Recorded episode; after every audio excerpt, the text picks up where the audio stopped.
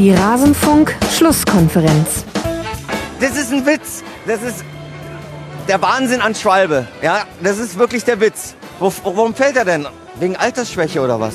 Der Linienrichter löst das aus, indem er halt einfach dahin geht. Der wollte gar nicht pfeifen. Und dann wird er nicht korrigiert, da mischt er sich nicht ein. Warum mischt er sich da nicht ein? Ja? Eine glasklare Fehlentscheidung. Ich meine, sieht er andere Bilder? Hat er schon das nächste Spiel sich angeschaut in Köln? Oder warum kann man das nicht erkennen anhand der Bilder? Ich verstehe es nicht mehr. Ich habe auch echt keinen Bock mehr, das noch immer noch zu erklären. Weil die erklären nichts danach. Wollte ich danach hingehen, wollte ich das erklären sagen, sagt er, kommen Sie eine Viertelstunde zu mir in der Kabine. Das hilft mir nicht. Ja? Das wäre jetzt dann der Fall, oder? Ja, jetzt gehe ich rein. Alles zum letzten Bundesligaspieltag. Horst Held äh, geht in die Kabine des Schiedsrichtergespanns und da hätte man gerne mal Mäuschen gespielt. Vielleicht hätte man gar nicht Mäuschen sein müssen. Eventuell war da sogar auf der Tür, auf dem Flur vor der Kabine so einiges zu hören. Da war ein bisschen Puls voll vorhanden bei Hannover 96 Sportdirektor und damit hallo und herzlich willkommen zur 199. Rasenfunk-Schlusskonferenz. Mein Name ist Max Jakob Ost, ich bin der Genetzer bei Twitter und freue mich sehr, dass ich zwei tolle Gäste heute hier habe. Zum einen Mara Pfeiffer, die Ed Wortpirat Expertin, die uns später erklären wird, was läuft eigentlich gerade so bei Mainz 05. Über die haben wir noch nicht länger gesprochen. Das ist unser Schwerpunktthema in dieser Folge. Hallo Mara. Hallo Max, schön hier zu sein. Ich freue mich auch sehr, dass du mal wieder mit dabei bist und äh, auch, dass deine Stimme das Fanradio gestern halbwegs überstanden hat. Hoffentlich ist das auch noch bei Mainz äh, Schwerpunkt dann so. Wir werden uns beeilen, da hinzukommen und ebenfalls mit dabei. Ich freue mich sehr. Markus Bark, freier Journalist, unter anderem für die Sportschau unterwegs, für den WDR, auf Twitter der Artus69. Servus Markus. Hallo Max, hallo Mara, ich grüße euch. Ich freue mich sehr, mit euch sprechen zu können. Aus einem ganz besonderen Grund noch, das muss ich kurz noch äh, voranschieben. Diese Aufnahme, sie war ein bisschen wackelig in dem Sinne, dass ich sie hätte ausfallen lassen, wenn ich nicht tatsächlich, das ist jetzt kein Geschleime, äh, Gäste wie euch gefunden hätte. Ich war privat unterwegs an diesem Wochenende und konnte deshalb sehr viel weniger vom Spieltag sehen als sonst über 90 Minuten, vor allem da alle Aufnahmen kaputt waren. Sky hat nichts funktioniert. Mein Backup auf dem Server hat nicht funktioniert. Es war, es war fürchterlich. Ihr hättet mich am Sonntagabend, als ich dann versucht habe, alles vorzubereiten, hättet ihr mich sehen sollen. Da hatte ich kurz Puls.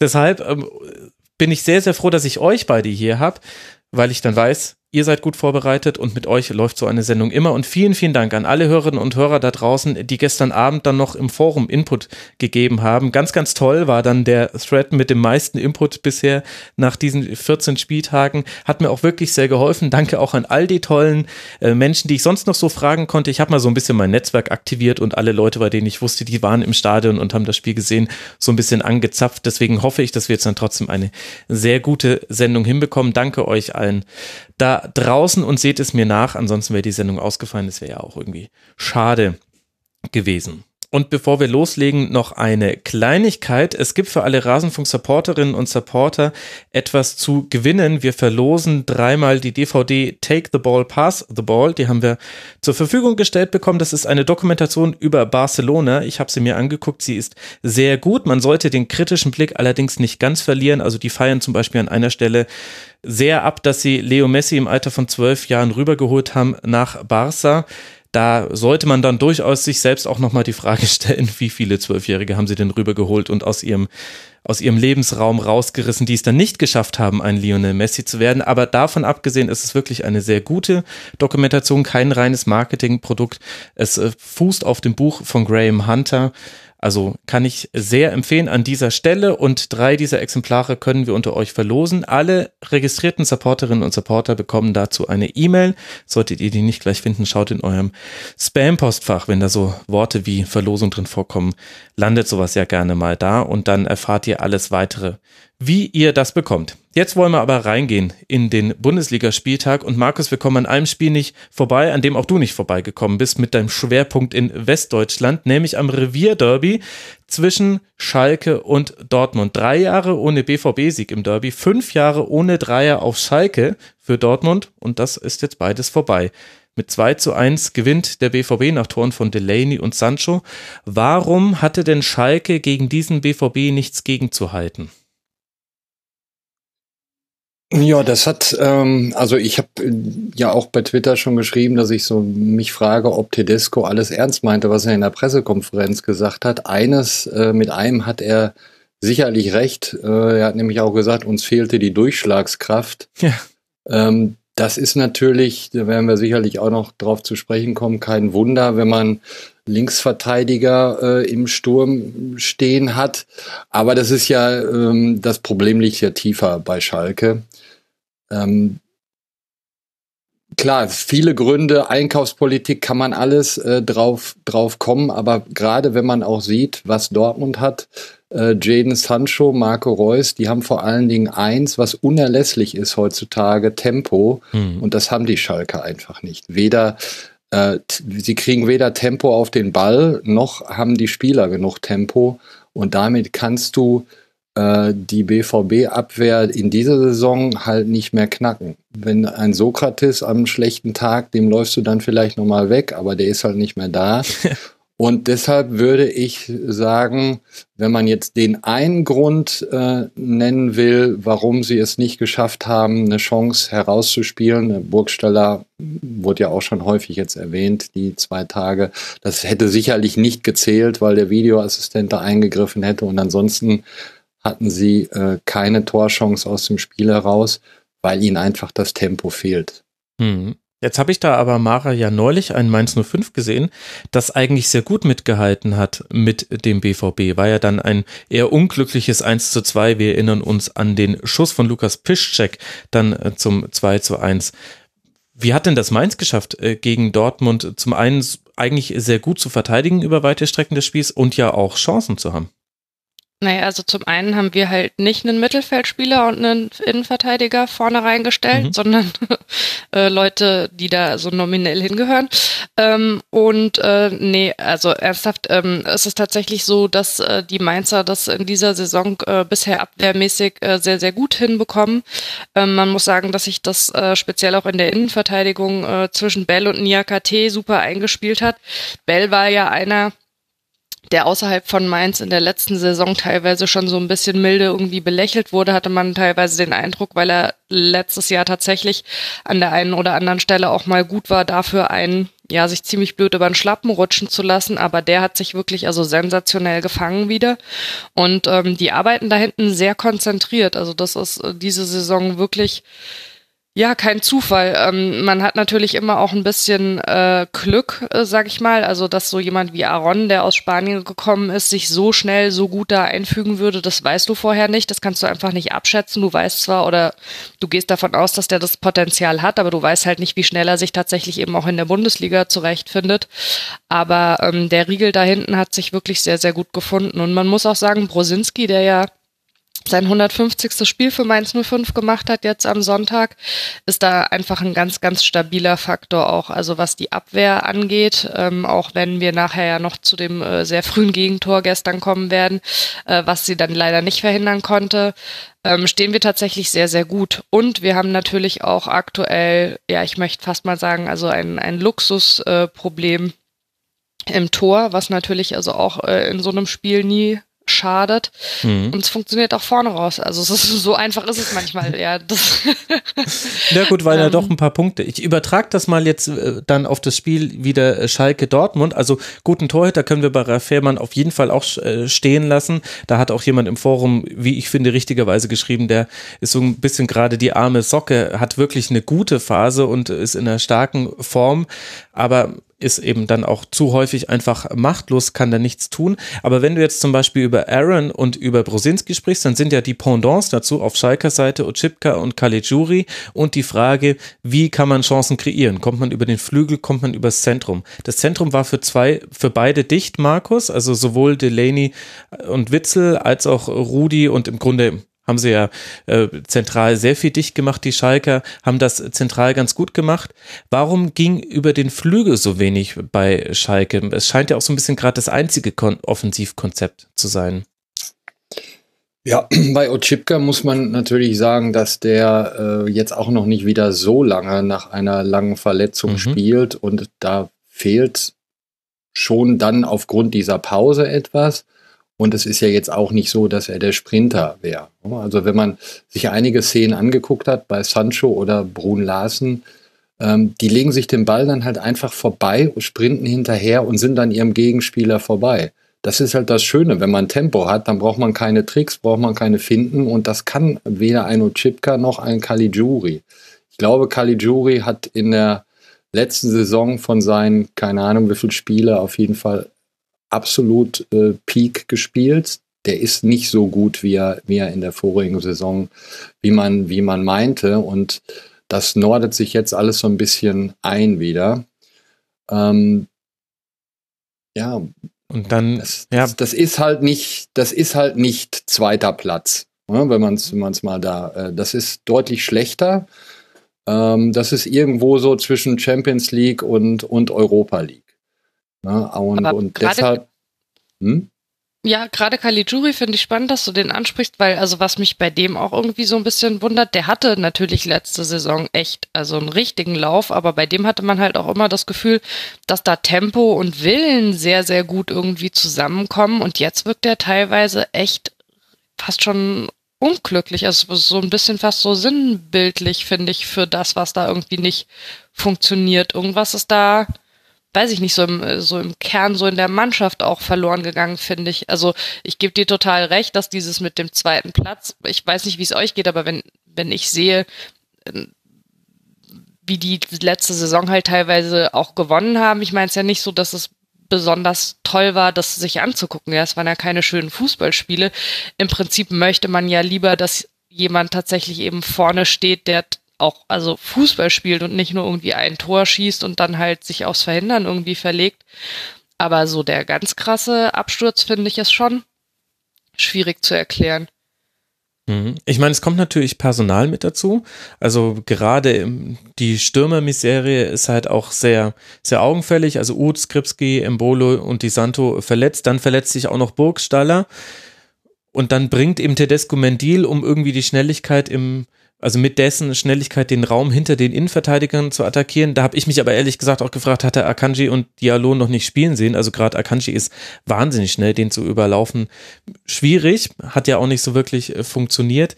Aber da kommen natürlich personelle Themen auf jeden Fall mit dazu auf Schalke, aber ja auch insgesamt von der, von der Haltung her jetzt nicht nur in diesem Spiel eine sehr hohe Einfallslosigkeit im, hm. im Spielaufbau. Also ich habe neulich äh, gehört aus einer Sekundärquelle allerdings, dass äh, jemand, äh, der sich scouting-technisch mit, mit der Bundesliga beschäftigt, gesagt hat, Schalke hat genau einen Spielzug. Und ich glaube sogar zu erahnen, welcher das ist. Das ist so, so ein leichter Diagonallauf äh, auf der, im Halbraum und dann wird der Ball durchgesteckt. Den, den gibt's in, noch in so einer Klatschvariante, wenn Burgstaller spielt aber arg viel mehr ist es nicht. Und da stelle ich mir die Frage, Markus, du hast ja Tedesco schon äh, thematisiert. Es kippt gerade so ein bisschen, finde ich, die, der Blick, den man auf Domenico Tedesco und seine Aussagen hat. Wenn er selber Stürmer in Anführungszeichen setzt, wenn er über Mendil spricht, schwächt er ja auch seine eigene Position, finde ich. Wie bewertest du seine Rolle? Ja, ist schwierig zu sagen, weil man halt nicht genau weiß, äh, ob ob er alles so ernst meint, ob er seine Spieler schützen will. Ich meine, man muss ja auch sehen, er ist 33 Jahre alt, hat gerade ein Derby verloren. Und es ist natürlich so, dass du unabhängig von 19 Punkten oder Rückstand, wenn du das gewonnen hättest, wäre ein, äh, wärst du quasi wieder äh, bei Null gewesen, wenn nicht sogar im Plusbereich. Ja, und wenn du das dann verlierst, dass du dann sehr enttäuscht bist, ist klar. Deshalb verstehe ich nicht, ich hatte das hinterher dann auch nochmal gefragt, warum er meiner Meinung nach, wenn du, äh, das ist jetzt ein bisschen überspitzt und auch polemisch, aber wenn du so planlos in der Offensive bist, mhm. dann bringst du doch nach dem neuerlichen Rückstand deine absolute Trumpfkarte, nämlich Naldo, der bei der Vergangenheit letztes Jahr das 4-4 dann knallst du das Ding da hoch rein. Das ist ja ein Mittel, mit dem sie letztes Jahr auch erfolgreich waren. Und was sie auch diese Saison, glaube ich, irgendwann vor lauter Verzweiflung schon mal äh, gemacht haben, da ging Naldo dann nach vorne. Äh, Langholz auf Naldo, der legt mit dem Kopf ab. Ich glaube, da haben die in fünf Minuten drei äh, recht gute Chancen. Und äh, damit hättest du das Publikum natürlich auch noch mal so richtig geweckt. Äh, ob das was gebracht hätte, weiß ich nicht. Aber äh, dann Konopeljanka zu bringen, dem du es vorher nicht zutraust, weil er Flügelstürmer ist. Das, deshalb bringst du aber einen linken Verteidiger. Also das äh, war doch alles sehr widersprüchlich und letztlich insgesamt genommen, äh, dann wirkt das natürlich auch sehr, sehr hilflos und das beschreibt, glaube ich, das Schalker Offensivspiel am Samstag schon ganz gut. Ist aber jetzt auch keine neue Erkenntnis, äh, haben wir ja gerade äh, schon gesagt. Das Rezept in der vergangenen Saison war sehr einfach gestrickt und es hat funktioniert. Und äh, wenn die anderen Mannschaften keine großen Fehler machen, dann funktioniert es halt nicht. Und das ist in dieser Saison so. Wenn man sich mal anguckt, Schalke hat jetzt äh, gegen vier Spiele gewonnen. Ich weiß nicht, ob die aktuelle Tabelle es noch so hergibt, müsste aber, äh, hat sich gestern nichts verändert. Gegen die drei letzten Mannschaften haben sie gewonnen, Nürnberg, Düsseldorf und Hannover und äh, halt gegen Mainz 05. Das Mainzer Spiel wird die Mara besser wissen, da war ich selber nicht in der Arena, aber das war, glaube ich, war auch ärgerlich. relativ, relativ glücklich und, ja. und, auch nicht so, dass die da äh, Nee, Stuttgart ist jetzt äh, genau, 16. Stuttgart ja. die, die haben die Schalker ja noch. Also gegen den 15., 17., 18. und gegen Mainz 05 haben sie gewonnen. Das heißt, alles, was, was äh, in der oberen Tabellenhälfte ist, ist eine Nummer zu groß für Schalke derzeit. Ja, eine nicht ganz erstaunliche Entwicklung, weil man einiges in der letzten Saison schon erahnen konnte, aber die Heftigkeit ist natürlich dann überraschend und eben auch die Frage, wie damit umgegangen wird. Ich finde, das hast du ganz gut eingeordnet in deinen Einschätzungen und dann werden wir mal beobachten, wie sich auch so die Stimmung weiterentwickelt auf Schalke. Das hatten wir ja schon häufiger als Thema jetzt in der Schlusskonferenz. Meinem Gefühl nach dreht sich da so einiges. Da hatte auch gerade der Auftritt in Porto mit zu tun und Derby ist ja sowieso nochmal eine eigene Nummer. Auf der anderen Seite ja aber auch, Markus, äh, vom BVB her, also es waren ja auch, es war kein Offensivfeuerwerk, so sind die Derbys selten. Also 6 zu 9 Schüsse aus Sicht von äh, Schalke, selbst bei dem 4 zu 4 damals waren es 9 zu 12 Schüsse übrigens. Also das ist relativ typisch für ein Derby. Beim BVB hat Paco Alcázar von Anfang an begonnen und hatte sehr, sehr viel weniger Einfluss auf das Spiel, als man es als Joker von ihm gewohnt ist. Glaubst du, das hat auch tatsächlich mit dieser Entscheidung, ihn in die Startelf zu nehmen, zu tun? Ist das was Psychologisches oder sollte man das jetzt auch nicht überbewerten, wenn der Mann mal nicht nach 20 Minuten trifft? Überbewerten sollte man das nicht, aber ich glaube, da sind wir, äh, wenn wir über Alcázar sprechen, auch bei Lucien Favre, weil wenn man sich mal anschaut, ähm, das ist ja nicht nur bei Borussia Dortmund so, sondern bei all seinen Mannschaften, die er vorher hatte. Ähm, die sind alle sehr effizient und die machen sehr viele Tore in der zweiten Halbzeit. Das ist mhm. bei Borussia Dortmund auch so. Äh, die machen sehr viele Tore in der letzten Viertelstunde und vor allen Dingen schließen die ab aus Situationen, ähm, wo die Wahrscheinlichkeit, dass du ein Tor erzielst, sehr hoch ist. Und wenn man sich mal alleine die beiden letzten Tore von Alcázar anguckt, das war das in der Nachschulzeit gegen Freiburg, da musste aus sechs Metern einschieben. Und das war äh, das in Mainz, da musste er aus fünfeinhalb Metern einschieben. Das ist natürlich eine absolute Qualität, hm. dahin zu laufen, wo du so frei bist und dann angespielt wirst. Ich will das gar nicht kleinreden, aber solche Situationen hast du in der 77. oder äh, 93. Minute eher mhm. als in der siebten oder achten. Ja, und er ist äh, er ist ja, ja, er ist kein, kein Lewandowski, der so ins Spiel eingebunden werden kann, dass er dann äh, ein Kombinationsspieler, auch Mittelstürmer ist, sondern er ist ein absoluter Abschlussstürmer. Und daher funktioniert er natürlich dann, äh, da, nee, das mag ich ja überhaupt nicht, dass ein Spieler funktioniert. Daher ist er dann halt so gut, wenn er, wenn er eingewechselt wird. Mhm. Ähm, sicherlich, er hatte auch einen, einen, tollen Abschluss am Samstag. Der Schuss, äh, den er so ein bisschen schlänzt aus 17 Metern, der geht relativ knapp vorbei. Wenn er das Tor macht, dann reden wir auch schon, schon wieder anders. Aber mhm. klar, es ist augenscheinlich, dass er, äh, wenn er, wenn er eingewechselt wird, deutlich effizienter ist. Aber das ist ja bei, äh, bei Dortmund halt auch immer so, dass sie nach hinten raus dann besser werden. Ich meine, gegen, gegen Bayern hat man das ja auch gesehen. Ja. Und was man natürlich nochmal, um, um das zu Samstag das sollte den Schalkern eigentlich noch viel mehr zu denken geben, dass die Dortmunder waren ja in einem furchtbaren Fußballspiel nicht gut. Die waren nicht gut. Du hattest nach dem 2-1, nach dem Ausgleich, als sie dann aber wieder angefangen haben, ein bisschen Fußball zu spielen, äh, hattest du dann auch sofort das Gefühl, ja, wahrscheinlich werden sie dann doch noch einen machen. Und äh, das ist natürlich das, was den Schalkern unbedingt zu denken geben sollte dass eine Mannschaft, die dann mal kurz wieder anzieht, sofort ein Tor macht und du dann dagegen chancenlos bist, spricht andererseits natürlich auch dafür, dass, dass Dortmund eine sehr große Qualität hat und das liegt vor allen Dingen an, an drei die Saison überragenden Leuten, Reus, Witzel und Sancho. Ja. Ja, da habe ich auch schon Fragen gelesen, ob äh, Sancho der nächste Superstar der Liga werden würde das ist mir immer so, ich finde, solche, solche Diskussionen bringen einen ehrlich gesagt nicht weiter. Da gucken wir immer nur so in eine Glaskugel und deswegen die Frage möchte ich jetzt nicht stellen, aber das zeigt ja auch schon, der Fokus äh, der Hörerinnen und Hörer geht auch quasi auf diese Einzel, auf diese Einzelperson und so jemand wie Dialog, den du ja noch äh, in sehr, sehr guter Erinnerung hast, Mara, geht dann fast unter. Aber das kommt ja noch mit dazu, diese defensive Stabilität, 14 Gegentreffer erst, jetzt zweitbeste Abwehr der Liga, immer noch keine Niederlage für den BVB da stimmt's hinten wie vorne und hat halt äh, sehr viel damit zu tun, dass entscheidende Menschen, die dazugeholt wurden, in einer Top-Verfassung sind. Ja, muss ich aber sagen, ist natürlich also aus Mainzer Sicht auch was, was einen wirklich sehr freut. Ne? Ich meine, wir haben mhm. ähm, von Mainz aus ja oft die Situation, dass äh, Spieler mit, mit einem gewissen Potenzial dann eben von größeren Mannschaften ähm, gekauft werden.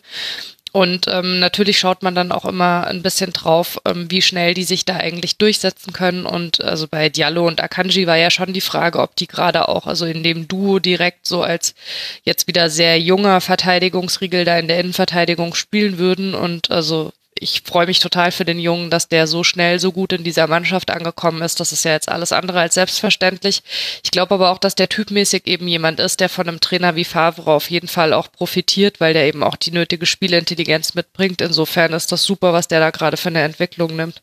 Ja. Und man muss ja dazu sagen, dass er am Samstag kann es nicht, äh, nicht belegen, aber die Wahrscheinlichkeit, dass er äh, gespielt, nicht gespielt hätte, wenn Sagadu nicht verletzt gewesen wäre, wäre gar nicht so klein gewesen, weil Sagadu äh, hat auch eine super Entwicklung hinter sich und war in, ich glaube, seit dem 7-0 gegen Nürnberg hat er fast alles gespielt, bis er dann gegen Freiburg verletzt raus musste und war also so gut, dass es überhaupt keinen keinen Grund gab, ihn rauszunehmen. Da hat Diallo natürlich dann ähm, den Vorteil, dass er auch Linksverteidiger spielen kann. Dann kann Hakimi mal nach rechts, um Piszczek eine Pause zu geben.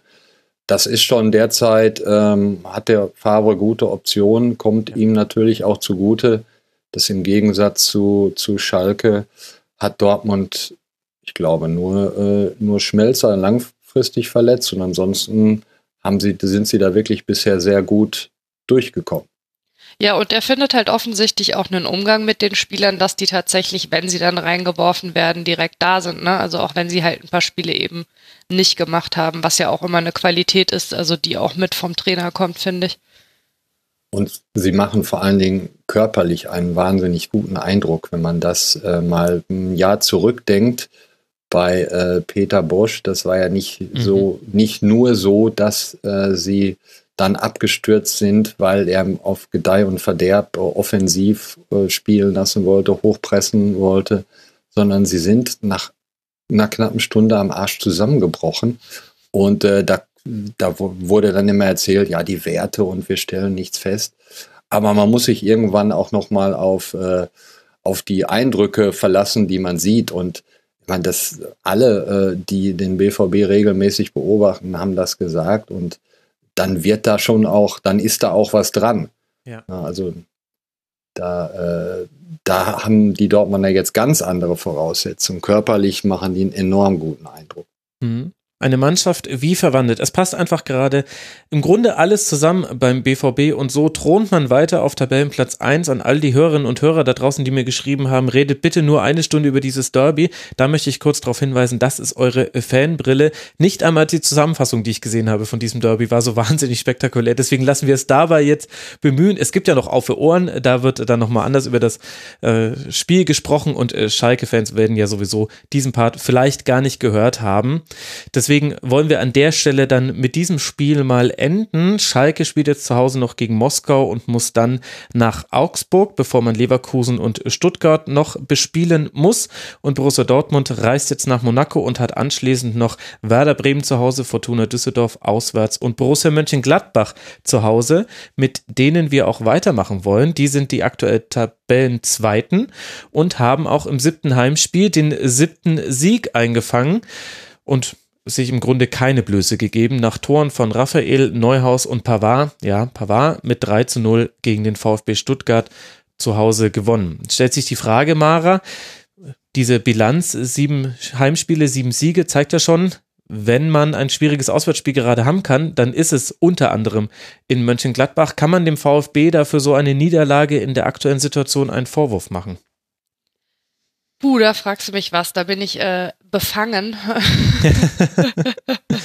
also zum einen ähm, äh, muss ich äh, Abbitte leisten tatsächlich äh, bei Dieter Hecking. Ich habe ähm, das Spiel gestern dann, nachdem ich ähm, aus äh, dem Stadion in Mainz kam, nur noch in der Zusammenfassung zwar gesehen, aber ähm, ich habe ähm, mit Hacking immer irgendwie so aus der Außenperspektive meine Schwierigkeiten gehabt und muss sagen, dass also ich mir hat die Fantasie gefehlt, mir vorzustellen, dass er Gladbach so entwickelt, wie er es jetzt aber offensichtlich tatsächlich tut. Und ich finde es echt beeindruckend, was da gerade passiert. Ähm, umgekehrt ist es aber so, Entschuldigung, äh, in Richtung all der wundervollen äh, Stuttgart-Fans, die ich über Twitter und so weiter kenne, dass also meine äh, Grundsympathie jetzt nicht so ganz furchtbar bei den Schwaben ist. Insofern, ähm, ja, und auch diese ganze Weinzielgeschichte ist das so ein Spiel, ähm, wo ich immer erstmal einen sehr emotionalen Blick drauf habe und so denke, ha, wie schön, dass das genau so ausgegangen ist.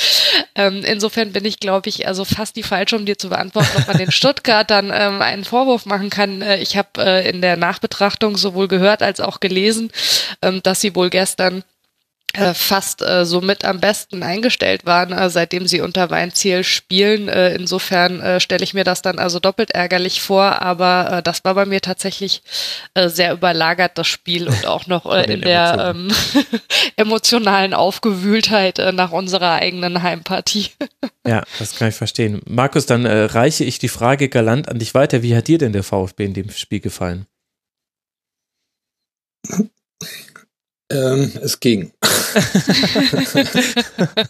ja, weil ich habe die Gladbacher in dieser Saison, glaube ich, zweimal zu Hause gesehen und die gefallen mir echt gut. Die haben eine mhm. unheimliche Offensivkraft.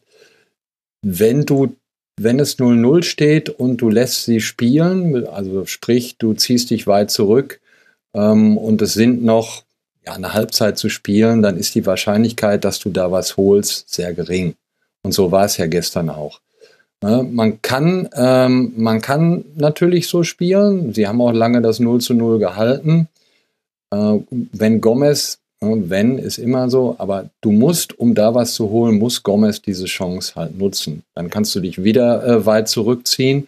Dann hat Mönchengladbach eine äh, ganz andere Ausgangssituation. Dann wissen sie, okay, wir müssen jetzt zwei machen, um das Heimspiel gegen Stuttgart zu gewinnen, was jeder von dir erwartet dann bist du auch nicht so locker vorm Tor wie der Neuhaus. Ähm, das war ein super, super Tor, wie mit welcher Ruhe der das äh, gemacht hat. Aber das sind halt auch, das machst du in Situationen, wenn du halt nicht den, den Druck hast, dass du 0-1 zurückliegst. Dann äh, schließt du vermutlich schneller ab. Und insofern mit einer solchen Taktik in Mönchengladbach äh, zu spielen, sich nur darauf zu verlassen, irgendwie, dass, dass die Gladbacher kein Tor macht, das geht über 90 Minuten nur ganz, ganz selten gut. Und von daher äh, hatte man schon das Gefühl, dass irgendwann werden die Gladbacher einen machen, zumal die ja auch, das muss man auch sagen, klar ist Hacking, äh, wurde immer ein bisschen unterschätzt, sehe ich ähnlich. Der hat ja auch in Wolfsburg mit sehr guten Spielern dann eine, eine gute Mannschaft geformt und jetzt hat ihm Eberl da wirklich eine Mannschaft hingestellt, die richtig, richtig gut ist. Nicht nur Player, Hazard, äh, Zakaria finde ich nach wie vor einen der besten Mittelfeldspieler in der, in der Bundesliga. Strobel ist ein meiner Meinung nach immer noch unterschätzter äh, Sechser. Lang macht einen hervorragenden Eindruck auf der rechten Seite. Mhm. Äh, Sommer spielt seit, ich glaube, kurz Anfang oder Ende letzte Saison hat er, war er schon sehr gut, aber diese Saison spielt er durchgängig gut. Also das ist schon, schon eine sehr geile Truppe. Und wenn man sieht, was das da noch so ein Patrick Herrmann oder so, ich glaube, den wollten die Stuttgarter ja auch mal haben oder wollen ihn vielleicht immer noch im Winter haben oder so. Der, der sitzt da auf der Bank, hat keine, hat wenig Einsatzzeit, Kramer. Das macht schon einen sehr guten äh, Eindruck und für mich absoluter Kandidat für, für einen Platz in der Champions League. Mhm. Traoré, Startelf, äh, Debüt seit längerer Zeit mal wieder gegeben und der von dir gelobte Zakaria gar nicht der beste Mann auf dem Platz, hatte eher noch ein paar unglückliche Entscheidungen bei manchen Situationen. Aber um auf Stuttgart zurückzukommen, Mara, Emotionen äh, beiseite. Also Weinziel probiert einiges. Also in dem Spiel hat er wohl Gonzales Strobel auf den Fuß äh, gestellt, um so ein bisschen den Spielaufbau aus der Mitte einzudämmen. Auf den Flügeln hat man versucht zu doppeln, ist ja auch einfacher dann mit einer Fünferkette. Gentner hat jetzt mal wieder eine neue Position, jetzt spielt er wieder Sechser. Das ist echt lustig, wie der von jedem Trainer hin und her geschoben wird. War schon offensive Mittelfeldspieler, Außenspieler, jetzt wieder Sechser scheint ein wichtiges Thema zu sein, was man mit ihm macht. Und äh, trotzdem kommt irgendwie so wenig bei rum beim VfB. Ich meine, neun Treffer nach 14 Spieltagen und eben diese ewigen Was wäre wenn Diskussionen rund um eben zum Beispiel ein Mario Gomez, wo dann Minuten gezählt werden und so weiter und so fort. Du hast ja einen anderen Blick drauf, hast du schon, hast du schon eingeschätzt, aber wie siehst du denn generell die Perspektive vom VfB Stuttgart, wenn wir uns mal erinnern, mit welchen Ambitionen die in die Saison gestartet sind? Ja, sieht relativ düster aus im Moment, würde ich mal sagen. Also ähm, ich stelle mir auch ehrlich gesagt nach wie vor die Frage, ist natürlich immer äh, hätte, hätte und so weiter. Aber also wo würde die Mannschaft äh, im Moment tatsächlich äh, stehen, wenn es den Trainerwechsel nicht gegeben hat? Hm. Ich meine, äh, Reschke hat da natürlich schon auch einiges zu verlieren, weil das ist eindeutig ja sein Kader und er ist derjenige, der eben äh, Weinziel da haben wollte und sich ja auch also da sehr äh, offensiv geäußert hat, dass das eben genau die richtige Lösung ist. Und bisher sieht es aber nicht so aus, als ob Weinziel halt tatsächlich auf dem Platz mit der Mannschaft äh, eine Lösung finden würde. Und ähm, die Frage ist schon, also auch so ein bisschen, was mit Gomez los ist, finde ich. Ich meine, ähm, klar, irgendwann wird es immer auch ein psychologisches Problem, aber irgendwann müsstest du als derjenige, der an der Seitenlinie die Verantwortung trägt, halt tatsächlich auch mal ein Konzept finden, was mit den Spielern funktioniert und das sehe ich bisher nicht. Und natürlich musst du am Anfang irgendwo ausprobieren und musst auch mal was umstellen, aber in dem Moment, in dem du überhaupt keine Stabilität reinbringst, tust du der Mannschaft, glaube ich, auch keinen Gefallen. Also ich habe von Stuttgart jetzt nicht viele Spiele komplett gesehen in den letzten Wochen, aber auf mich wirken sie teilweise einfach so ein bisschen, als wüssten sie selber nicht so genau, was eigentlich von ihnen gewollt ist. Und das ist immer ganz fatal. Und wenn du halt erstmal da unten drinne hängst, ich meine, das haben wir in Mainz auch schon also zu Genüge mitgemacht, mhm. ähm, dann wird's halt irgendwann tatsächlich auch eine Kopfsache. Und das ist was, was Weinziel jetzt, glaube ich, irgendwie relativ schnell gelöst bekommen muss. Ja. Ja, es ist irgendwie schwierig. Ich glaube, dass äh, der VfB gerade für die jetzige Situation genau den falschen Kader hat. Und ich will damit aber nicht komplett sagen, das ist mir fast ein bisschen zu einfach zu sagen, dass es jetzt komplett, jeder hat das kommen sehen, dass der Kader so schlecht sein würde, denn ich kann mir auch Situationen vorstellen, in dem du mit genau diesen Spielern erfolgreich in der Bundesliga spielst, aber jetzt gerade für die Situation, dass nichts geht, dass du die zweitwenigsten Schüsse pro Spiel aufs gegnerische Tor hast, womit dann auch jeder Schuss von Maya Gomez ja total überinterpretiert wird, weil wir alle uns dran erinnern, war ja die einzige Chance. Das, das ist ja, das ist ja eigentlich ein Riesen, das ist ja das eigentliche Problem. Nicht nur, dass er nicht trifft, sondern dass wir uns auch alle fast nur an Gomez Chancen erinnern können und Donis hat dann mal ein Tor gemacht jetzt gegen Augsburg. Aber ich glaube, für die jetzige Situation ist es genau der falsche Kader, beziehungsweise die Spieler, die aktuell drinstehen, haben dann auch, da haben dann auch die falschen Spieler entsprechende Formkrisen. Vor allem, wenn es mir um defensive Stabilität geht, die halt einfach nicht da ist bei 29 Gegentreffern. Und ich habe bei Twitter gelesen, leider habe ich vergessen, wer es geschrieben hat, es tut mir leid, aber irgendjemand hat getwittert, Muskelfaserriss beim Eigentor. Das ist die Hinrunde des VfB in drei Worten. Und es ist, es ist ein bisschen bitter, aber es stimmt. Das ist tatsächlich so. Markus, was, was ist sonst noch zu Borussia Mönchengladbach zu sagen? Hazard so ein bisschen auf dem Weg zu einem der MVPs der Liga, wobei einem der MVPs ist er ganz sicher. Dann Janschke anstelle von Matthias Ginter in der Innenverteidigung. Siehst du da für die kommenden Aufgaben, die ja mit Hoffenheim auswärts, Nürnberg zu Hause und Dortmund auswärts ja durchaus noch knackig sind für Gladbach. Wie siehst du da die Perspektiven, wie man in die Winterpause reingehen kann für Gladbach? Also Nürnberg zu Hause denke ich mal, muss man jetzt ähm, kein allzu großer Prophet sein, dass sie das Spiel gewinnen werden.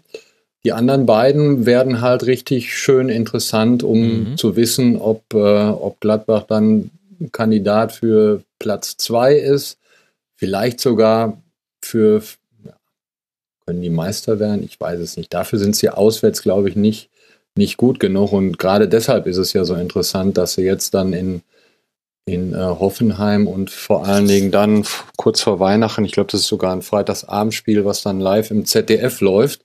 Das dürfte eine ganz gute Quote sein. Dortmund gegen Mönchengladbach, auch mit dieser ganzen Favre-Geschichte, passt natürlich hervorragend derzeit in den Spielplan. Mhm. Ja, und da, ähm, da wird sich dann zeigen, wie weit äh, sie wirklich sind. Aber nichtsdestotrotz, selbst wenn sie in Hoffenheim und in Dortmund verlieren sollten, bin ich immer noch der Ansicht, dass diese Mannschaft auf jeden Fall um, um die ersten, also auf jeden Fall um die Champions League letztlich mitspielen wird, weil sie natürlich auch den Vorteil haben, dass sie nicht unter der Woche im europäischen Wettbewerb gefragt sind und die können mit ihrer Mannschaft durchspielen. Mhm. Also du hast natürlich recht. Kommt im Free TV diese Partie. Das wird ein verfrühtes Weihnachtsgeschenk für alle, die sich für Fußball interessieren und die DFL wird sich auch auf die Schultern klopfen. Da ging so einiges auch dann doch gut bei dieser Spielplanung der Saison, auch wenn da Mainz, also Mara mit Mainz wahrscheinlich noch ganz eigene Anmerkungen hätte zu Sonntagsspielen. Ich äh, wollte gerade sagen, also zu den Sonntagsspielen fiel mir so einiges es ein. Es ging mir ja. nicht um die Terminierung, ne? nur um die Reihenfolge der Gegner. Natürlich, natürlich. Gut, dann wollen wir auch nicht zu Gladbach jetzt Dinge wiederholen, die wir schon hundertmal gesagt haben. Toni Janschke hat auch da ein äh, gutes Spiel gemacht in der Innenverteidigung, aber Entschuldigung, liebe VfB-Fans, aber was war der Maßstab? Er wurde nicht wirklich gefordert. Wir gucken uns einfach ganz entspannt die nächsten drei Partien an. Und für den VfB Stuttgart wird nicht ganz so entspannt äh, vorausgeblickt, aber da stehen jetzt an zwei Heimspiele noch gegen Hertha und Schalke. Und auswärts geht's nach Wolfsburg und dann ist Weihnachten in Stuttgart und man kann gucken, was da so unter dem Baum liegt an Punkten. Bisher sind es nur elf. Wir hatten noch ein weiteres 3 zu 0 Heimspiel-Sieg. Ein Heimsiegspiel, meine Güte. Und zwar vom FC Bayern gegen den ersten FC Nürnberg. Der FC Bayern hat aufgehört zu rotieren und beginnt wieder mit dem Siegen so langsam. Diesmal eben gegen den Club, der nicht so wirklich Chancen hatte. Zweimal Lewandowski und einmal Ribery machen das 3 zu 0 klar. Und die vier Torschüsse des Clubs, Mara, provozieren aber auch die Frage, wie hoch sollten wir denn jetzt diesen Sieg hängen? Denn so arg viel Gegenwehr konnte man da auch nicht erkennen. Nein, das ist natürlich richtig, ich glaube, aber ich meine, das wirst du natürlich äh, im Zweifelsfall äh, besser wissen, dass das jetzt einfach mal ähm, psychologisch für die Bayern natürlich gut war. Ich meine, es war jetzt äh, eine relativ dankbare Aufgabe, dass sie eben ausgerechnet das Spiel gegen Nürnberg hatten. Ähm, von daher gesehen, äh, ja, wird sich also sicherlich äh, bis Weihnachten erstmal noch zeigen müssen, ob das jetzt tatsächlich ein stabiler Aufschwung ist, den man da beobachtet, oder ähm, ob das eben tatsächlich mehr dem Gegner zu verdanken war. Ich hatte aber doch zumindest den Eindruck, ähm, dass ähm, ja so eine gewisse, wie soll man das sagen, konstruktive Trotzigkeit bei den Bayern irgendwie äh, zu beobachten war bei dem Spiel.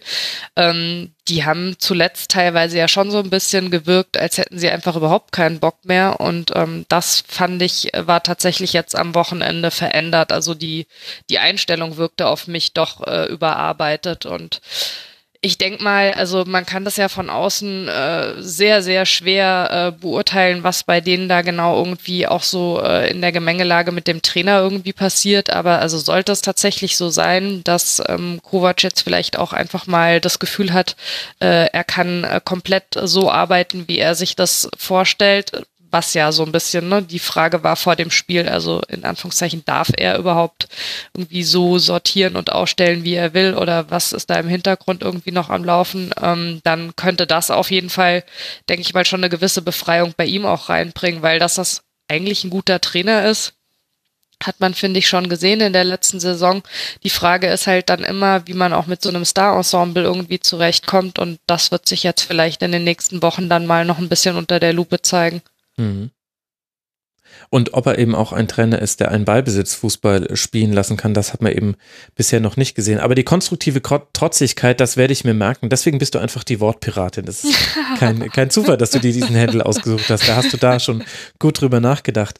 Ja, Markus, wir haben eben die veränderte Rotation, also die ausbleibende Rotation und eine veränderte Formation. So wollte ich eigentlich den Satz beginnen beim FC Bayern mit einer Doppelsechs aus Goretzka und Kimmich und dafür Rafinha auf dem rechten Flügel, Müller in einer viel, viel freieren, ja, klassischen Müller-Rolle eigentlich, der ist überall mal im Zehnerraum, mal auf den Flügeln und das funktioniert aktuell ganz gut, aber eben halt auch nur in Anführungszeichen jetzt gegen einen schwachen ersten FC Nürnberg und bei Werder, das auch nicht seinen besten Tag hat gegen Bayern. Wie schätzt du die Situation beim FCB ein?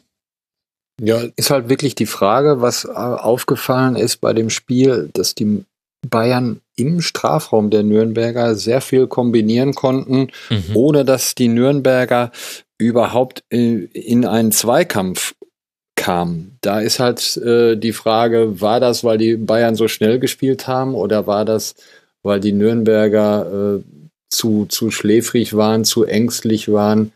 Äh, ich fand das schon relativ äh, merkwürdig, wie, wie zögerlich die da waren, auch wenn man im Strafraum natürlich immer mal ein bisschen vorsichtiger sein konnte, aber das war teilweise schon frappierend, wie bei so einem Kreisspiel beim, beim Warmmachen ging mhm. das ja teilweise zu. Also deshalb denke ich, ja, Nürnberg ist halt eine Mannschaft, die vom Personal her so dermaßen den Bayern unterlegen ist, dass man, glaube ich, da keine allzu großen Schlüsse aus so einem Spiel äh, ziehen kann. Wenn man dann noch bedenkt, dass, äh, dass zwei Tore äh, auf, aufs Konto von Bredlo, also mit aufs Konto von mhm. Bredlo gehen.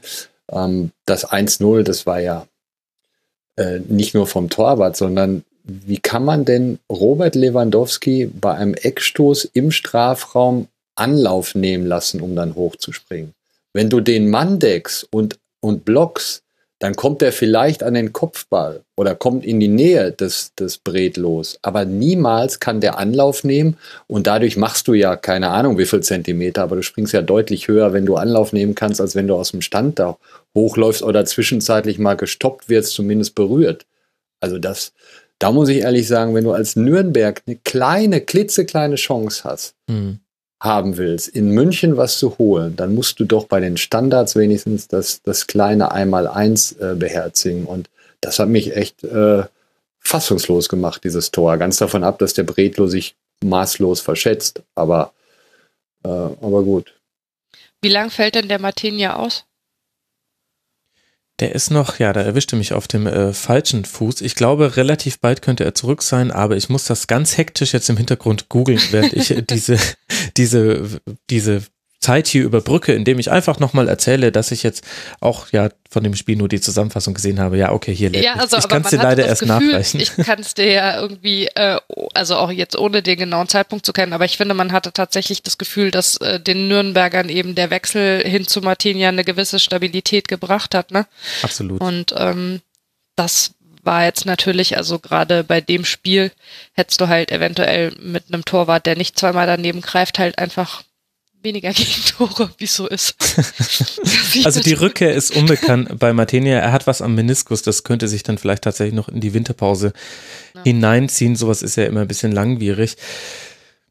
Ich meine, wollen wir es auch in die andere Richtung nicht zu hoch hängen. Es war im Grunde eine Auswärtsleistung, wie man es vom ersten FC Nürnberg ehrlicherweise schon häufiger auch schon in dieser Saison gesehen hat und dementsprechend war auch so ein bisschen das Feedback. Ich habe in der Nürnberger Presse tatsächlich gelesen, Zitat, immerhin ein Debakel blieb aus, was ich dann schon relativ deutlich finde, denn äh, der FC Bayern hatte ja durchaus noch weitere Chancen und da hatte man dann wiederum auch den Eindruck, dass die eigentlich dann relativ äh, früh dann zufrieden damit waren, dass das dann 3 zu 0 stand und im Grunde entschieden war. Also wenn das schon der Maßstab ist, dann zeigt das sowohl, wie die Mannschaft auswärts drauf ist, als auch wo das Leistungsoptimum und des Leistungstiefpunkt, ähm, der Leistungstiefpunkt liegt beim ersten FC Nürnberg. Ich frage mich immer noch bei den Gegnern äh, von Bayern, wann man mal versucht, Kapital daraus zu schlagen, dass mit Rafinha zwar kein schlechter Rechtsverteidiger auf dem Platz steht, aber ein komplett anderer Rechtsverteidiger als Josua Kimmich und wann man die Seite mal wieder mehr attackiert offensiv. Ich hätte eigentlich auch schon gedacht, dass Nürnberg da versucht, die rechte Abwehrseite Bayerns ein bisschen zu überladen und immer wieder dahin raus zu verschieben. Ist mir jetzt, aber wie gesagt, leider nur Zusammenfassung sehen können, ist mir da jetzt nicht aufgefallen. Und ansonsten kommen jetzt ja vielleicht Thiago und Coman zurück, beide eingewechselt. Thiago schon wieder ganz der Alte. Bei 41, Pässen nach, 41 Pässen nach seiner Einwechslung hatte er keinen einzigen Fehlpass. Das hat ganz gut äh, funktioniert und dafür sieht es für Hummels und Martinez gerade so aus, als ob es gerade keinen Platz gäbe in der Stammelf. Aber darüber werden wir bestimmt noch in so vielen Formaten gesprochenes Wort hören, da müssen wir jetzt nicht viele drüber verlieren. Das wird wahrscheinlich am nächsten Spieltag dann richtig hochdramatisiert thematisiert werden. Für Bayern geht es jetzt weiter in Amsterdam und dann in Hannover, bevor man zu Hause gegen Rasenballsport Leipzig spielt und der erste FC Nürnberg empfängt jetzt zu Hause Wolfsburg und Freiburg und dazwischen ist man noch in Gladbach zu Gast. Das heißt, die nächsten beiden Heimspiele werden ganz, ganz wichtig für den aktuell Tabellen 15. mit 11 Punkten punktgleich mit dem 16. Stuttgart, über den wir gerade gesprochen haben, nur ein Törchen in der Tordifferenz macht da gerade den Unterschied. Das heißt, nach Uli Hoeneß gibt es da gerade keinen Unterschied. Sie sind sowohl 16. als auch 15. Vielleicht sogar Zweiter. Wer weiß, in welchem Universum der sich gerade befindet. Also schauen wir auf die Heimspiele vom ersten FC Nürnberg. Lasst uns über das dritte 3 zu 0 von diesem Spieltag sprechen und zwar vom SC Freiburg gegen Raber Leipzig durchaus etwas überraschend. Der SC verschafft sich damit Luft im im Abstiegskampf nach unten hin steht jetzt bei 17 Punkten und hat dann eben sechs Punkte Vorsprung auf den Relegationsplatz, während Leipzig, Markus, das vierte Auswärtspflichtspiel in Folge verliert. Was waren denn deiner Meinung nach die Faktoren, die zu diesem Sieg des SC Freiburg geführt haben? Ähm, was mich bei dem Spiel ein bisschen gewundert hat, ist, dass die Freiburger Tore aus Situationen machen, wo sie eigentlich in Unterzahl sind. Und das passiert den Leipzigern bei ihrer äh, Balljagd ja eigentlich äh, selten. Wenn sie schon in Überzahl sind, dann haben sie zum, haben sie entweder bald den Ball oder kommen zumindest irgendwie dazwischen. Ja. Und das haben sie in Freiburg überhaupt nicht geschafft. Ähm, klar, das erste Tor, da sind sie in Überzahl und dann wehrt der Gulaschi den ein bisschen unglücklich ab. Petersen steht genau da. Das sind natürlich auch immer Sachen, wo du mit taktischem Verhalten und so weiter ankommen kannst, aber manchmal äh, steht er halt genau da, wo der Ball dann unglücklicherweise hinkommt. Vorne haben sie den Angriff dann ähm, nicht unterbinden können, was natürlich auch klasse äh, gespielt war. Ich weiß jetzt nicht, wer das, welcher Freiburger das war. Im Mittelfeld hat einer den Ball wirklich nur mit ganz kurzer Bewegung und dem Ball äh, weitergespielt und schnell gemacht. Das und dadurch Koch das, gewesen sein, war das, glaube ich. Meine das, das, ja, von der Position her könnte das gut hinkommen. Und dann ging Waldschmidt, glaube ich, äh, mit Tempo auf die Kette und, und spielte raus. Das war natürlich auch von den Freiburgern super gemacht. Ja. Muss man andersrum auch sehen. Und ja, warum das jetzt auswärts bei den Leipzigern nicht so hinhaut, das kann ich dir ehrlich gesagt nicht sagen. Das werden die sich fragen. Das ist bei Gladbacher, äh, bei den Gladbachern ist das ähnlich. Dass Leipzig drei Tore in Freiburg kriegt und ich, das 3-0 ist ja, glaube ich, auch schon, wann ist das gefallen? Kurz nach der Halbzeit, glaube ich. Ja, ja, in der Das ist natürlich schon, mhm. schon sehr bemerkenswert. Ne? Absolut blödes Foul natürlich zum Elfmeter glaube, kann man dann auch äh, sagen, sowas passiert dann halt an einem äh, Spieltag mal, weil bisher sind die Leipziger in der Defensive ja wirklich sehr gut gewesen, mit Ausnahme des äh, ersten Spiels in Dortmund. Da kriegen sie vier, jetzt drei. Muss man gucken. Ähm, deshalb finde ich ja auch so gut, dass die vor Weihnachten noch in München spielen, weil dann äh, kann man auf beide, bei beiden Vereinen äh, nochmal sagen, wo genau die Probleme liegen. Mhm. Das äh, dürfte ein sehr interessantes Spiel sein, auch mit in Richtung, wie weit sind, wie weit haben die Bayern sich äh, wieder erholt, weil inzwischen wird ja dann so getan, äh, auch bei Nürnberg haben, haben wir vielleicht jetzt auch gerade, als wenn äh, das Spiel Bayern München gegen Nürnberg irgendwie offen wäre. Also da haben wir uns jetzt von diesem naja, Wochen gegen blenden Düssel lassen. Gegen Düsseldorf 3 zu 3 gespielt. Also ich sage halt, da haben wir uns von diesen Wochen blenden lassen, aber Ansonsten ähm, guckt mal bitte alle in eure Kicktipp-Runden. Da wird keiner äh, auf den Nürnbergern irgendwas zugetraut haben. Also das ist immer noch der, der absolute Normalfall und wäre ja im Endeffekt auch eine, eine Blamage sondergleichen, wenn du mit dem Personal gegen Nürnberg zu Hause nicht gewinnst. Das muss man äh, so sagen. Das ist immer mal möglich, genauso wie gegen Düsseldorf in einer schlechten Phase. Aber da ist jetzt nichts passiert, was auch nur in irgendeiner Form überraschend wäre. Von daher gegen Leipzig zu Hause, da stellt sich eine ganz andere Aufgabe. Mhm. Mich freut es äh, tatsächlich, äh, dass wir jetzt nächste Woche das Spiel gegen Leipzig haben. Das stelle ich mir nämlich ganz interessant vor in der momentanen Situation und auch nicht so, dass man da hinfährt und irgendwie chancenlos ist. Also das wird, glaube ich, auch ein ganz guter Gradmesser, ähm, um nach dem Spiel jetzt mal für die Mainzer nochmal zu sehen, äh, was bei ihnen auch so ja noch, also wenn ich sage nach oben, meine ich nicht tabellarisch nach oben, sondern äh, spielerisch nach oben eben möglich ist. Ich glaube, das ist im Zweifelsfall ein Spiel, was uns ganz gut reinlaufen könnte da nächsten Sonntag. Mhm. Da bin ich auch gespannt dann auf die taktische Formation von Leipzig. Die haben ja wieder eine Raute Spiel, gespielt gegen den SC Freiburg und der SC hat das eigentlich ganz gut ausgenutzt. Es gab ein paar ganz gute Verlagerungen. Ich glaube, dass der Lauf vor dem Foul zum 2 zu 0 auch aus so einer Verlagerung her entstammte. Und dann gehen Grüße raus an der Stelle von meiner Seite an zerstreuungfußball.de und an rotebrauseblogger.de. Da kann man sehr, sehr lange sehr gute Spielberichte zu beiden Mannschaften sehen oder aus der Perspektive beider Mannschaften und beide waren sich so ein bisschen einig in ihrer Bewertung, dass sie gesagt haben, da kamen ein paar Faktoren zusammen und dann kommt eben einfach mal so ein 3 zu 0 zustande, so wie du, Markus, es ja gerade auch schon gesagt hast. Also eben zum einen die Entstehung der Tore, da auch, dass du das 2 zu 0 kurz vor der Halbzeit noch durch einen Strafstoß kassierst und dann direkt das 3 zu 0 nach einer Flanke, die gefühlt Ewigkeiten unterwegs ist äh, per Kopf und dann ist das Spiel so ein bisschen durch, beziehungsweise hätte vielleicht die eine Chance der Kopfball noch reingehen können, von Upamecano in der 61. Vielleicht wäre es dann sogar noch eng geworden. Und dann haben eben ganz viele Dinge, die sonst normal sind, bei beiden Mannschaften nicht funktioniert. Also bei Leipzig hat das Gegenpressing nicht so gut funktioniert. Das war vor dem 1 zu 0. Da hat es dann Freiburg geschafft, sich über die Mitte rauszukombinieren. Man nenne mir einfach mal die Situation in dieser Bundesliga-Saison, in der es jemand geschafft hat, aus einer Gegenpressing-Situation in der Mitte herauszukombinieren gegen Leipzig. Es dürften sehr, sehr wenige gewesen sein. Das war halt einfach gut gespielt, aber auch in dem Moment hat die hat die, haben die Abstimmstände nicht gestimmt und Sabitzer auch ein bisschen leichtfertig, ehrlich gesagt den Ball ähm, vertändelt. Dann haben in den direkten Duellen Haberer, Koch und Gondorf auch wirklich eine gute Figur gegen Sabitzer, Demme und Kampel gemacht in dem Spiel. Und ein Offensivspiel aus der eigenen Hälfte heraus, das kann Leipzig eben immer noch nicht so gut. Das haben wir jetzt schon häufiger gesehen. Also quasi ab dem 0 zu 1 wird es für Leipzig ein ganz, ganz unangenehmes Spiel. Wenn Werner direkt den Ausgleich macht, dann wird es wieder komplett anders. Aber so müssen sie eben aus der eigenen Hälfte heraus das Spiel offensiv aufziehen. Und da ist sowohl Freiburg gut im Verteidigen als auch Leipzig nicht so gut in, im Herausspielen von Chancen und dann kommt es halt genauso zustande, weil der SC ihnen auch komplettes Tempo genommen hat. Das, was Schalke vielleicht gegen Dortmund probiert hat, aber nicht geschafft hat.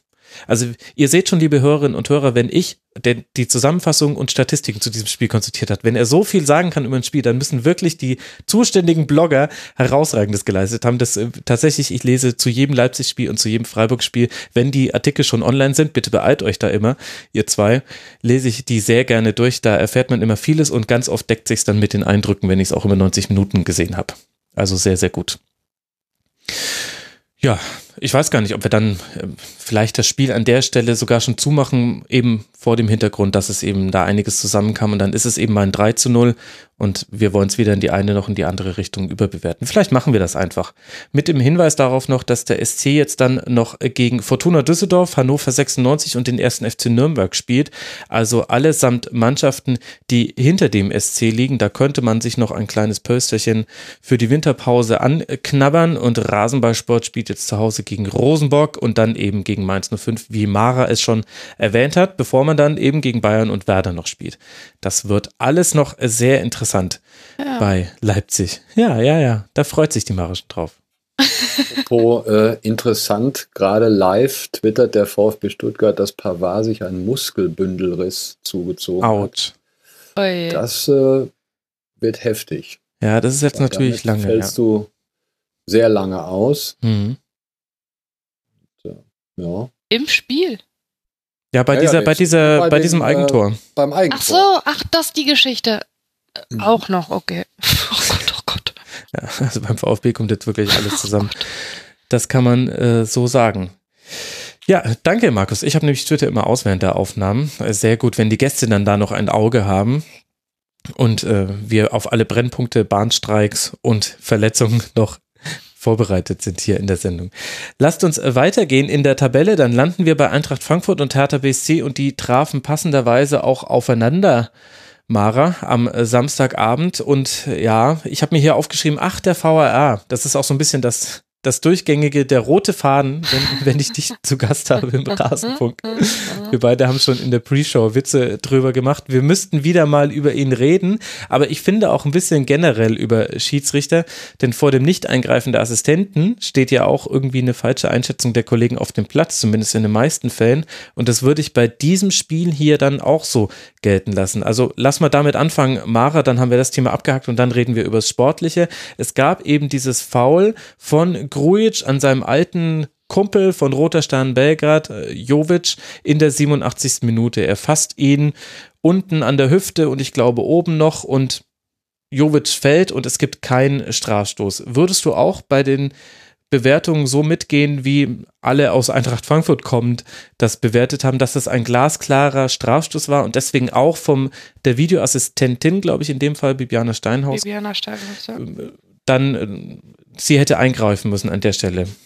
Wie siehst du es? Also ähm, ich habe mich ja äh, aus gegebenem Anlass ähm, mit dem Thema äh, an diesem Spieltag äh, ziemlich viel beschäftigt und auch viel dazu nachgelesen äh, nach dem Mainzer Spiel gestern noch.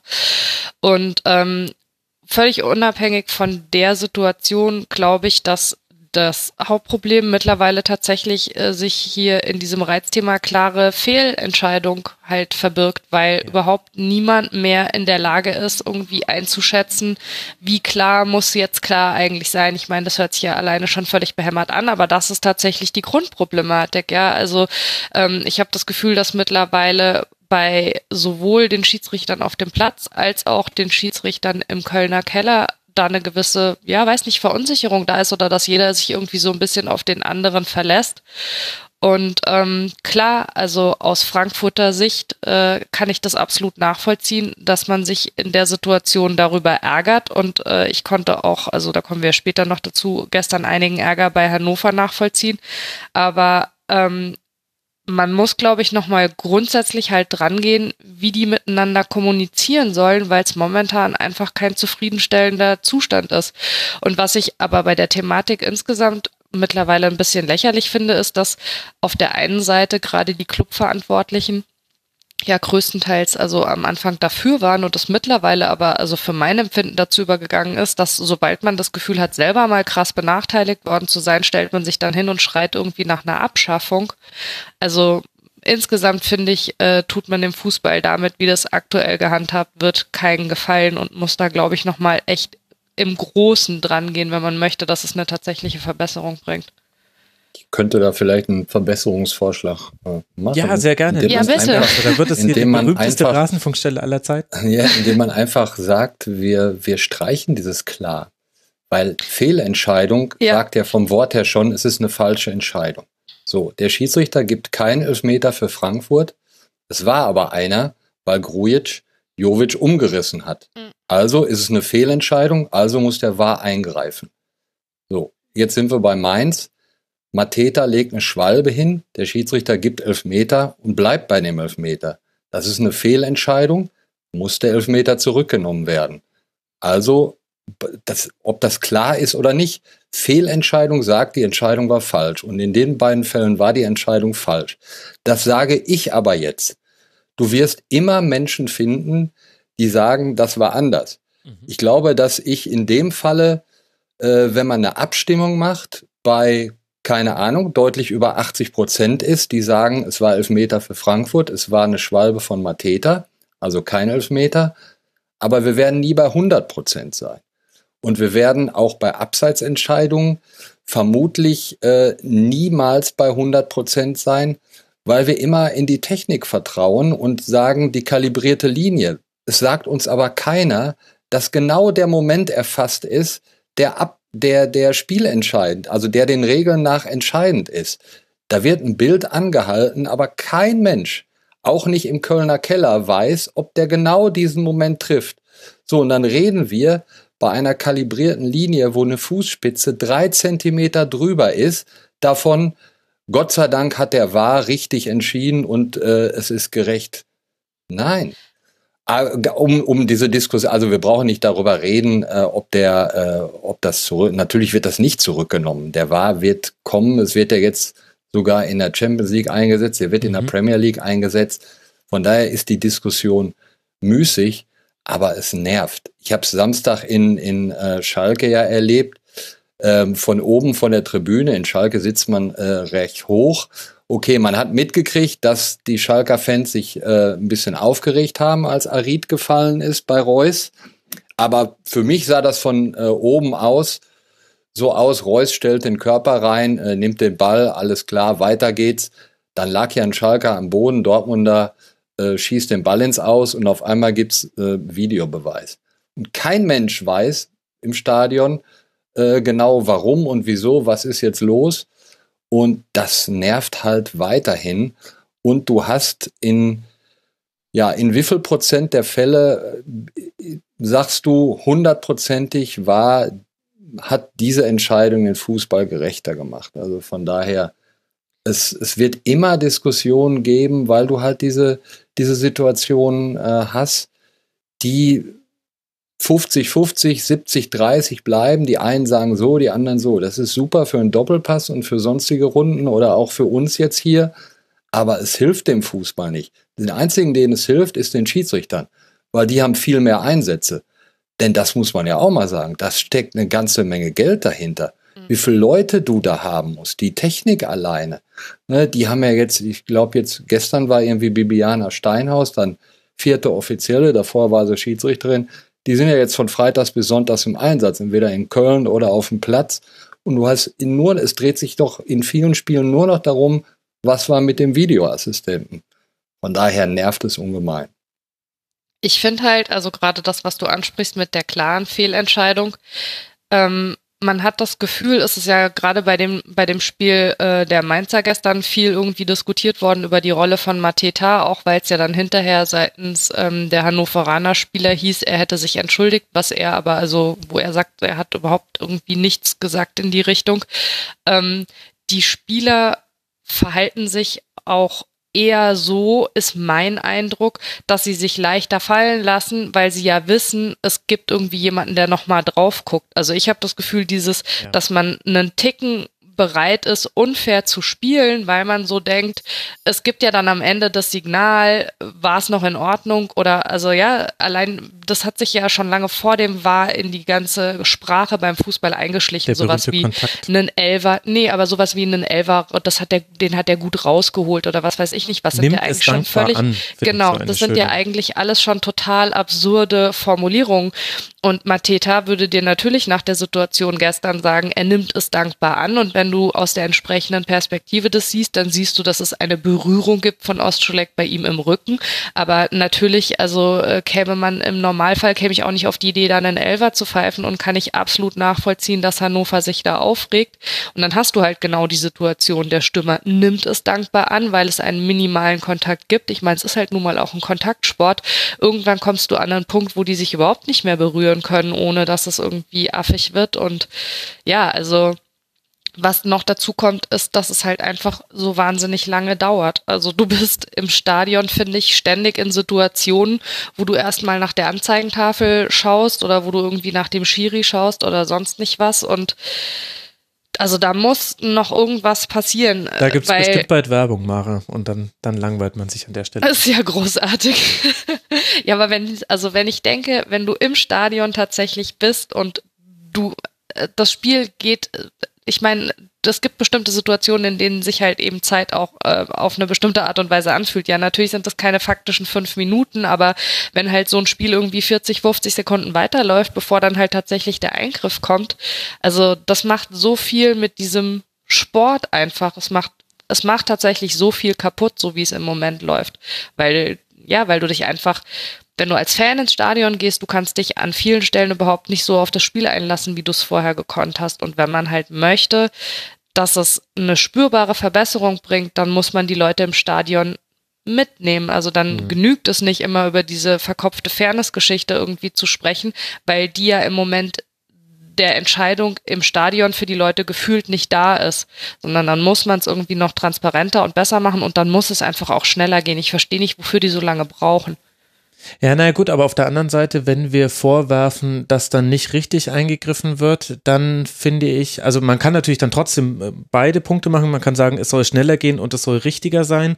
Ich finde aber, das zeigt ja schon, also an diesem einen Punkt, und das ist ja jetzt nur ein Punkt einer längeren äh, Debatte, die wir hier ja jetzt auch schon wieder führen, äh, zeigt sich ja schon, wie schwierig das ist. Also, weißt du, ich kann dann das durchaus nachvollziehen und finde das dann auch nicht schlecht, wenn sie, wenn sie schon eingreifen, dass sie dann nochmal genauer drauf gucken, auch wenn ich gleichzeitig auch finde, dass es sehr lange dauert. Also ja, aber das ne? ist das ist was anderes. Also wenn sie erstmal eingegriffen haben, dass dann die Klärung einen Moment dauert, das ist das geringere Problem, finde ich. Das größere Problem ist, wenn es so lange dauert, bis sie sich tatsächlich melden. Also wenn du das Gefühl hast, das Spiel läuft ganz normal weiter und ja, aber dann wird das Spiel Minute ja noch öfter unterbrochen, wenn ja. du ihnen da die Zeit nicht gibst. Also Weißt du? Dann, dann, dann muss es jetzt fast dann schon, schon standardmäßig so sein. Dass ich sag nicht, dass ich die Lösung dafür habe, mhm. aber das ist tatsächlich das, was, finde ich, für die Leute im Stadion die schwierigste Situation ist. Du hast irgendwie so eine Geschichte wie im Derby Dortmund-Schalke oder du hast so eine Geschichte wie das vermeintliche Mainzer Tor gestern ja. gegen Ende.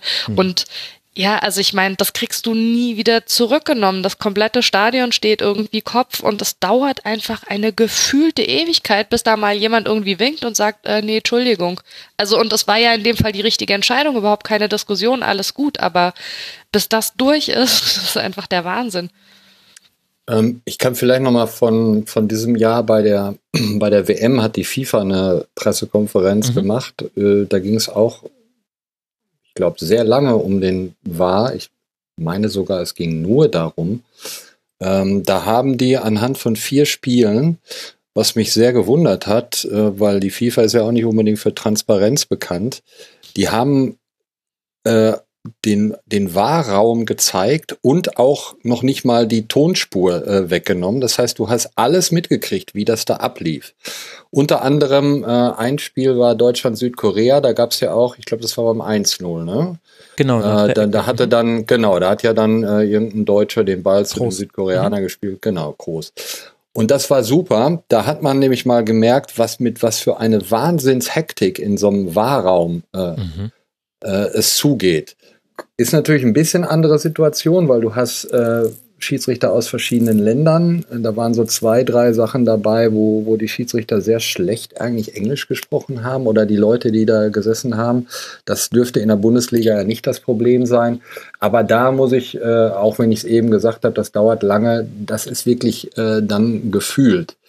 Ähm, die sind schon sehr hektisch da und versuchen sich sehr schnell da ähm, einen Überblick zu verschaffen. Aber wenn du gerade wenn du verschiedene Perspektiven, du musst ja dann dem, der in der Regie sitzt, sagen, jetzt zeig mir nochmal dies und ich will nochmal das, dann musst du mit dem Schiedsrichter kommunizieren. Aber auch da nochmal ein Verbesserungsvorschlag, zeigt es doch einfach auf den Videoleinwänden. Genau. Das Wenn du es gestern so in Mainz, viel helfen. So, ja. dann hören die Leute auf zu jubeln und sehen auf genau. der Videotafel, oh, okay, es ist abseits, Signal. weiter geht's. Und vor allen Dingen, du hast ja auch den Effekt, äh, dass die Zeit damit überbrückt wird. Die Leute werden unterhalten, indem sie Fußball sehen. Ja, du hast, äh, wie beim, beim Tennis, beim Tennis finde ich das super, diese Challenge. Ne? Da gibt's ja sogar rhythmisches Klatschen und dann, ja. dann wirst du damit unterhalten. Äh, das ist im Fußball so natürlich nicht möglich, weil schwarz oder weiß gibt es dann da halt in vielen Situationen nicht. Aber warum wird das nicht gezeigt? Ich finde das sogar ziemlich schlimm, weil das Argument ist ja wohl, dass du damit irgendwie die Emotionen rausnehmen willst. Was haben diese Leute da bei der DFB, beim DFB und DFL eigentlich für Vorstellungen von Fußballfans? Meinen die eigentlich, da würden wilde Horten dann Zäune einrennen und aufs Feld stürmen, weil auf der Videoleinwand irgendwie zu sehen ist, dass es vielleicht doch kein Elfmeter war oder, also finde ich Wahnsinn. Wirklich. Das nicht zu machen, wo doch jedes Stadion hat doch inzwischen Videoleinwände. Hm. Soll ich dir die Gründe dafür nennen? Denn die Bitte. wurden ja genannt bei der Pressekonferenz vor Beginn dieser Bundesliga-Saison. Ich habe es jetzt nochmal rausgesucht. Das sind ja. drei Gründe, die dafür herangezogen werden. Also zum einen glaube ich mich zu erinnern, äh, dass auch nicht alle Vereine dafür waren und das müsste ja auch quasi vom, also die Vereine wurden da gefragt und da haben auch einige gesagt, nee, wir wollen es gar nicht. Und dann gab es quasi drei Aspekte, die aber dann eben die Schiedsrichterkommission dazu gesagt hat, nämlich das das eine die Qualitätsunterschiede in den verschiedenen Stadien, weil eben nicht überall gleich, äh, gleich gute Leinwände vorhanden sind, wo man dann eben Lächerlich. auch so eine Pixelentscheidung ja. wie Abseits und so weiter sehen könnte. Das zweite wäre wohl ein Problem mit der Stadionregie, dass man es nicht schnell genug ähm, einspielen lächerlich. könnte. Und das dritte sind unterschiedliche Ermessensspielräume, die dann äh, noch zu viel mehr Verwirrung und Provokation führen. Ich zitiere hier nur. Das ist doch alles Quatsch. Gut. Vor allen Dingen, es geht ja auch nicht darum, dass ich die Zuschauer im Stadion dann irgendwie aufgrund dessen, was auf der Leinwand passiert, entscheiden sollen, was irgendwie, wie es weitergeht, sondern es geht ja nur darum, es ist wie wenn du im Zug sitzt und dir wird irgendwie gesagt, der Zug muss leider irgendwie eine halbe Stunde auf freier Strecke halten und dann fahren wir irgendwann weiter und keiner sagt dir, was eigentlich los ist. Oder wenn du im Stau stehst und du weißt nicht, gab es einen Unfall oder ist es Feierabendverkehr, du willst doch einfach nur einbezogen werden in den Prozess. Wenn du in diesem Stadion drin bist und das Spiel wird unterbrochen, ich meine, mittlerweile schaffen sie es ja zumindest, dass sie also das Ergebnis der Überprüfung dann halt eben über die Leinwand bekannt geben. Das ist ja schon mal ein kleiner Fortschritt, dass man überhaupt mitbekommt, was passiert ist. Aber wo ist denn das Problem, einfach irgendwas da währenddessen, also sei es irgendwie Bilder aus diesem Raum da unten oder sonst was anzuzeigen, damit man weiß, worum es eigentlich geht und nicht wie so ein Trottel da irgendwie fünf Minuten im Regen steht. Ja, ja, bin ich absolut bei euch. Ich äh, zitiere nur das, was Sie gesagt haben. Es geht dann auch darum, ja, in der zweiten Liga gibt es ja gar nicht überall Videoleinwände, aber ich bin da voll bei euch. Ich finde nur, diese Diskussion, also sie ist irre komplex und auch wir werden sie jetzt leider nicht lösen, denn auch wenn wir zum Beispiel über deinen Eingangsvorschlag sprechen, Markus, ob wir das klar bei der Fehlentscheidung wegnehmen, dann kommen wir ganz schnell zu der Frage, wer ist denn jetzt eigentlich dann der Hauptschiedsrichter? Ist es der auf dem Platz oder ist es der am Videobildschirm? Und da war dem DFB ja sehr wichtig, dass der auf dem Platz weiter die Autorität hat. Deswegen kommt es ja auch zu diesem nur bei wirklich klaren Fehlern. Plus es wird weniger häufig dann auch wirklich unterbrochen, weil klar sollte eben eindeutig sein. Also man kann das ja erklären, wo das herkommt mit der klaren Fehlentscheidung. Aber was mir so ein bisschen fehlt, sind so zwei Aspekte in dieser Diskussion. Und das tut mir jetzt leid, das so zu sagen weil ich äh, grundsätzlich jedem nur den bestmöglichen Erfolg wünsche. Aber ich finde, dass die auf dem Feld stehenden Schiedsrichter in dieser Saison und auch schon in der letzten Saison einfach im Durchschnitt nicht gut sind. Ich habe das Gefühl, dass viele, viele Fehlentscheidungen, die dann später auch zu so Problemen beim VRR führen und bei der Bewertung, dass die auf dem Platz schon richtig hätten entschieden werden müssen, dass das deutlich eigentlich sichtbar war und aus unterschiedlichen Gründen nicht äh, gepfiffen worden. Und das finde ich ist, ist ein darunterliegendes Problem, was noch mit dazukommt. Wenn auf dem Platz tendenziell die richtige Entscheidung getroffen wird, und das mag statistisch so sein, aber jetzt bei den großen Entscheidungen, dann, dann regen wir uns auch nicht so oft drüber auf, wenn der VRR da etwas nicht umstößt. Denn inzwischen ist es ja so, dass der, der VRR da sehr zurückhaltend ist. Das heißt, das auf dem Platz ist wichtiger geworden. Und da finde ich, ist eben zum Beispiel so ein, so ein Pfiff wie jetzt gegen Mateta, aber auch ein ausbleibender Pfiff bei dieser Situation mit Jovic. Da kann es sein, dass der Schiedsrichter falsch stand und deswegen nicht die richtige Sichtachse hatte. Das ist alles erklärbar. Aber es ist schlecht. Es ist halt leider nicht gut. Und ich finde, das ist eigentlich eines der Probleme. Das äh, gebe ich dir auf jeden Fall recht. Die Frage ist, das werden wir auch leider psychologisch niemals auflösen, ob es tatsächlich einen Effekt hat, dass die wissen, es gibt jetzt Köln. Also was verändert das in der eigenen Spielleitung, wenn du weißt, es guckt noch jemand mit drauf? Und auch, und auch bei den Stürmern. Das war ja das Zweite, was du ja auch angesprochen hast. Da habe ich ja auch einen Tweet zu abgesetzt. Also genauso wie ich es völlig verständlich finde, dass man sich aufregt über einen Strafstoß, wie er eben gegen Mateta gepfiffen wird und auch über einen Strafstoß, wie er gegen Jovic nicht gepfiffen wird. Aber um bei Mateta zu bleiben, da äh, lag zwar ein Kontakt vor, aber Mateta nimmt das, jetzt haben wir es wieder, nimmt es ja. dankbar an. Also er fällt einfach und ich hatte immer gehofft, der, der Videoassistent würde den Fußball besser machen, indem in der Hinsicht, dass solche Schauspieleinlagen reduziert werden, einfach weil sie weniger selten belohnt werden. Es ist ein Täuschungsversuch gegenüber dem Schiedsrichter, der oft genug funktioniert. Und das habe ich mir so sehr gewünscht, weil die WM zum Beispiel war unerträglich dahingehend. Und ich hatte immer die Hoffnung, gut, vielleicht wird das eine Gute vom Videoassistenten sein, dass, man, dass so etwas sanktioniert wird und dass eben häufiger gesagt wird, ey, wenn es nicht ein klares Foul ist, im Strafraum dann aufstehen, weiterspielen. Verdammt nochmal, wir sind hier beim Fußball. Aber es das gab ist halt auch? Ja, Entschuldigung. Ja, mach du erstmal.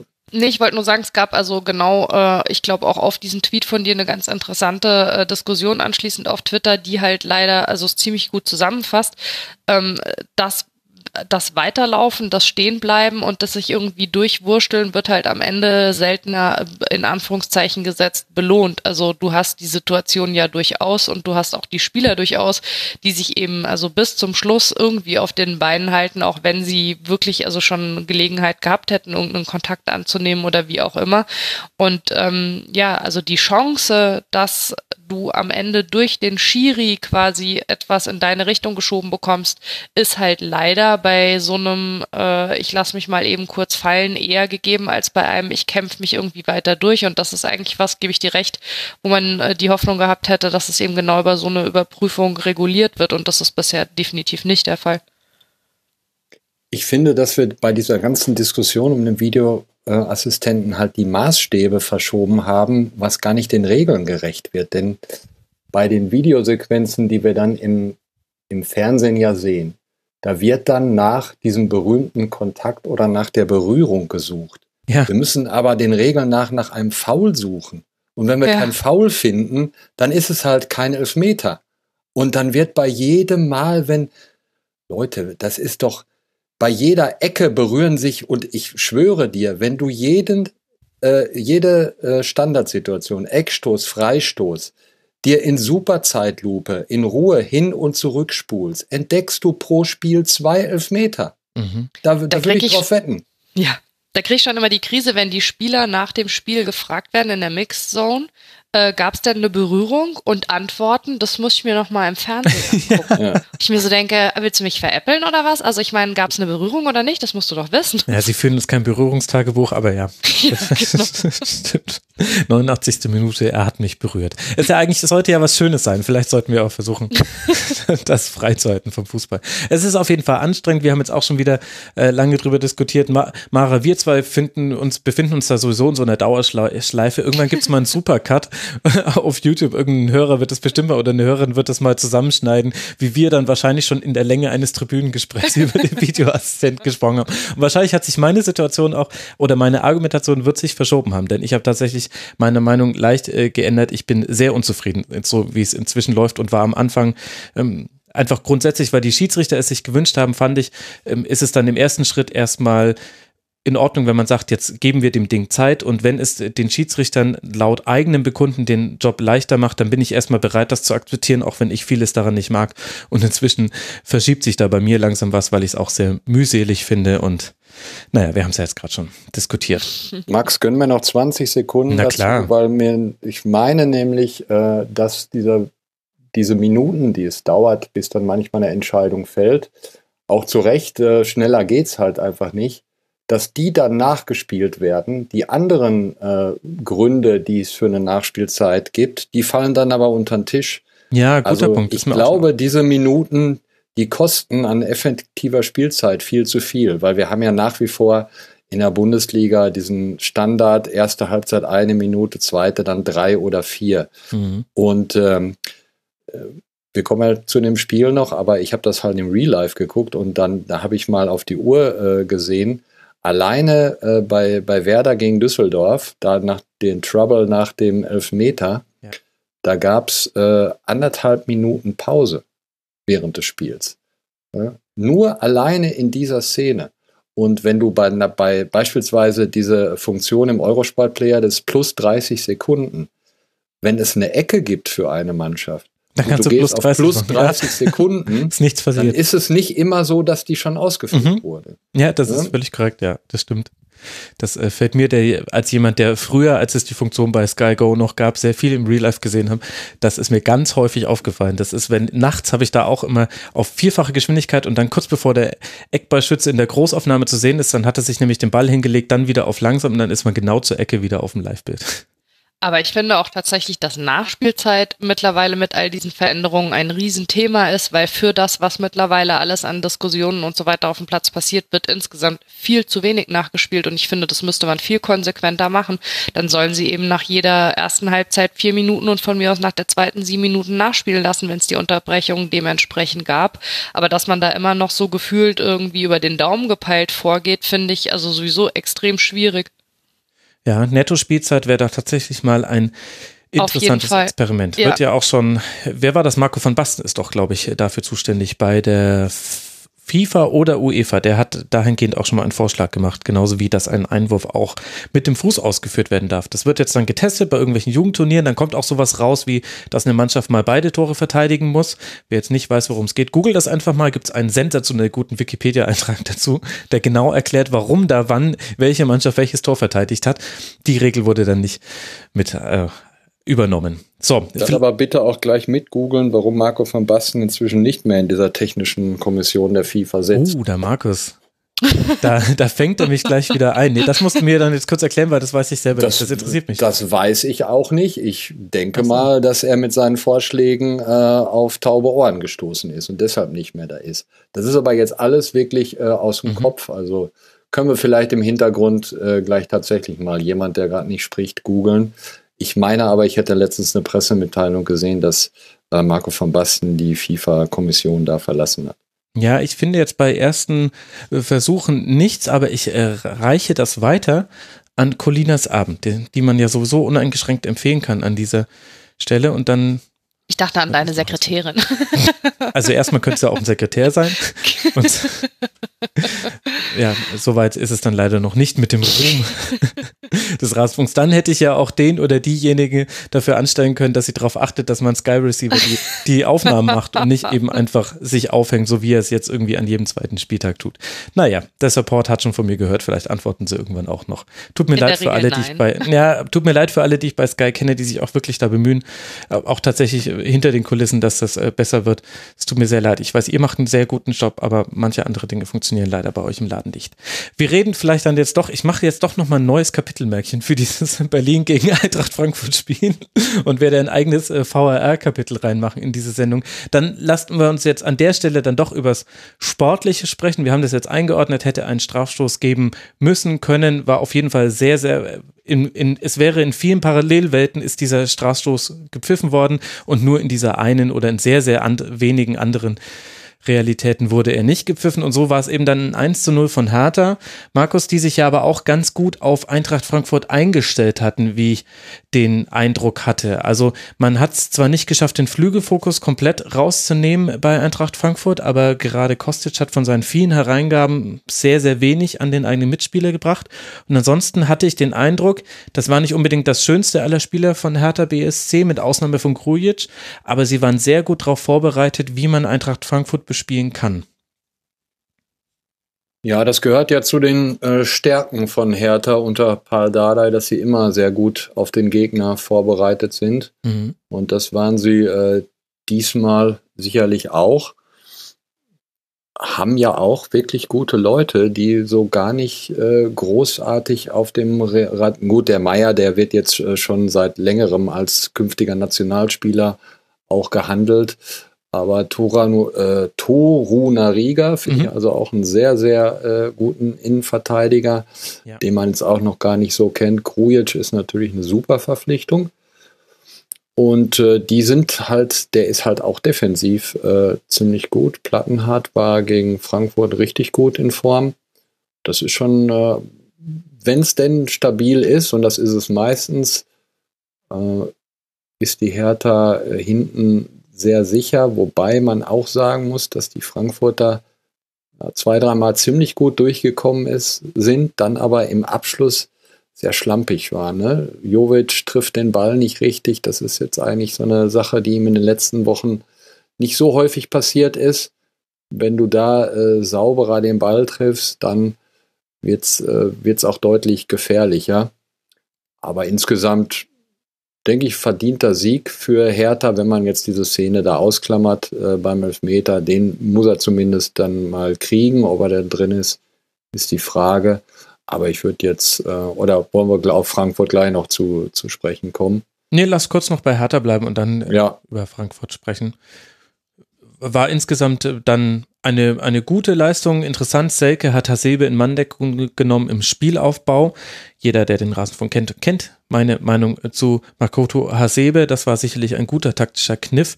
Und äh, dann Lustenberger, der Nebentorunterriege gespielt hat, das fand ich noch interessant. Da habe ich vor dem Spiel drüber nachgedacht. Man denkt ja dann so beim Tippen des Spieltags verschiedene Konstellationen sich durch. Und ich dachte schon, dass die Verletzung von Rekik und Stark, dass man die eben dann auf der zweiten Position Nebentorunterrieger spüren würde, gegen eben halt Haller, Rebic und Jovic. Und ich fand aber, dass es da gar nicht so viele Strafraumsituationen gab. Eintracht hatte seine Chancen, aber das Gros der Hereingaben haben die da echt gut rausgeklärt. Und die Mitte war sowieso recht gut dicht gemacht von Meier und Grujic. Also das war defensiv alles in allem dann schon ansprechend. Du kannst eben Eintracht Frankfurt nicht bei null Schüssen auf dein Tor halten. Aber wenn sie dann so harmlos sind wie in der Partie, dann geht das ja ganz gut. Mara, magst du zu Hertha noch irgendetwas hinzufügen oder sollen wir über Eintracht Frankfurt sprechen? Völlig emotionsfrei natürlich auch. Total emotionsfrei. Nee, also ich finde ähm, genau das, was ihr beide gerade schon gesagt habt, äh, dass es äh, diese Saison auf jeden Fall eine Stärke von denen ist, tatsächlich, dass sie sich gut auf den Gegner einstellen. Also ähm, das äh, war sehr ansehnlich. Ich bin ja sowieso ein kleiner äh, Dardai, äh, ein kleines Dardai-Fangirl. Ich finde den ziemlich super als Trainer. Ja, äh, da gibt's ja, gab es ja früher gar nicht so viele, aber jetzt aktuell ist das äh, sehr vogue. Hier da, damit auch auf Tabellenplatz 6 gekommen. Und dann lass uns aber noch kurz über die, über die offensive Harmlosigkeit äh, sprechen, Mara. Kannst du das erklären, dass es so ein Durchhängerspiel gibt? Es war ja jetzt ja das zweite in Folge. Da spielt auch zweimal der VRR eine Rolle. Also der, die Heimniederlage gegen Wolfsburg haben wir letzte Woche besprochen, jetzt eben die Auswärtsniederlage bei Berlin. Aber das war schon interessant, dass so ein bisschen die Griffigkeit im Sturm gefehlt hat, in dem Sinne, dass da einfach die Chance bis zum letzten Schuss konzentriert ausgespielt wird. Ich fand, das waren also zwei ähm, Aspekte. Zum einen, was mich ein bisschen gewundert hat, äh, ich weiß gar nicht, in welcher Zusammenfassung des Spiels es dann hinterher war, wo irgendwie Kostic so wahnsinnig gelobt wurde und was irgendwie dieser Spieler für eine Explosion äh, hingelegt hat und ja. im Vergleich zu seiner Zeit bei Hamburg und so weiter. Ähm, ich fand gerade das jetzt war also nicht unbedingt sein Spiel ähm, und äh, generell ähm, ist über die Flügel, finde ich, nicht so viel gekommen. Und ich meine, die vorne müssen natürlich halt auch bedient werden. Also das ist das eine. Ähm, und das andere ist tatsächlich, dass es äh, ein bisschen unkonzentriert wirkte, was man sonst eben von dem Trio da vorne nicht so kennt. Und ähm, gerade Rebic wirkte ab einem gewissen Punkt, fand ich also auch durchaus ein bisschen unwillig. Ähm, ja, du merkst natürlich, dass die mittlerweile auch einen anderen Anspruch an sich selbst haben, was ich ja so grundsätzlich super finde, wenn mit der eigenen Leistung dann eben das Anspruchsdenken auch steigt. Aber ähm, die waren dann ab einem gewissen Zeitpunkt, fand ich, doch äh, mit der eigenen Leistung äh, erkennbar unzufrieden und haben es aber nicht so richtig äh, über eine Leistungssteigerung eben lösen können. Also es wirkte so ein bisschen fahrig vorne raus. Ja, den Eindruck hatte ich auch. Kostic hat von den elf Flanken aus dem Spiel Markus äh, zwei an den Mitspieler gebracht. Und da haben wir in der letzten Woche schon mit Tobi Escher länger drüber gesprochen. Der kommt mit wahnsinnig viel Power über den Flügel und ist deswegen auch kaum zu verteidigen.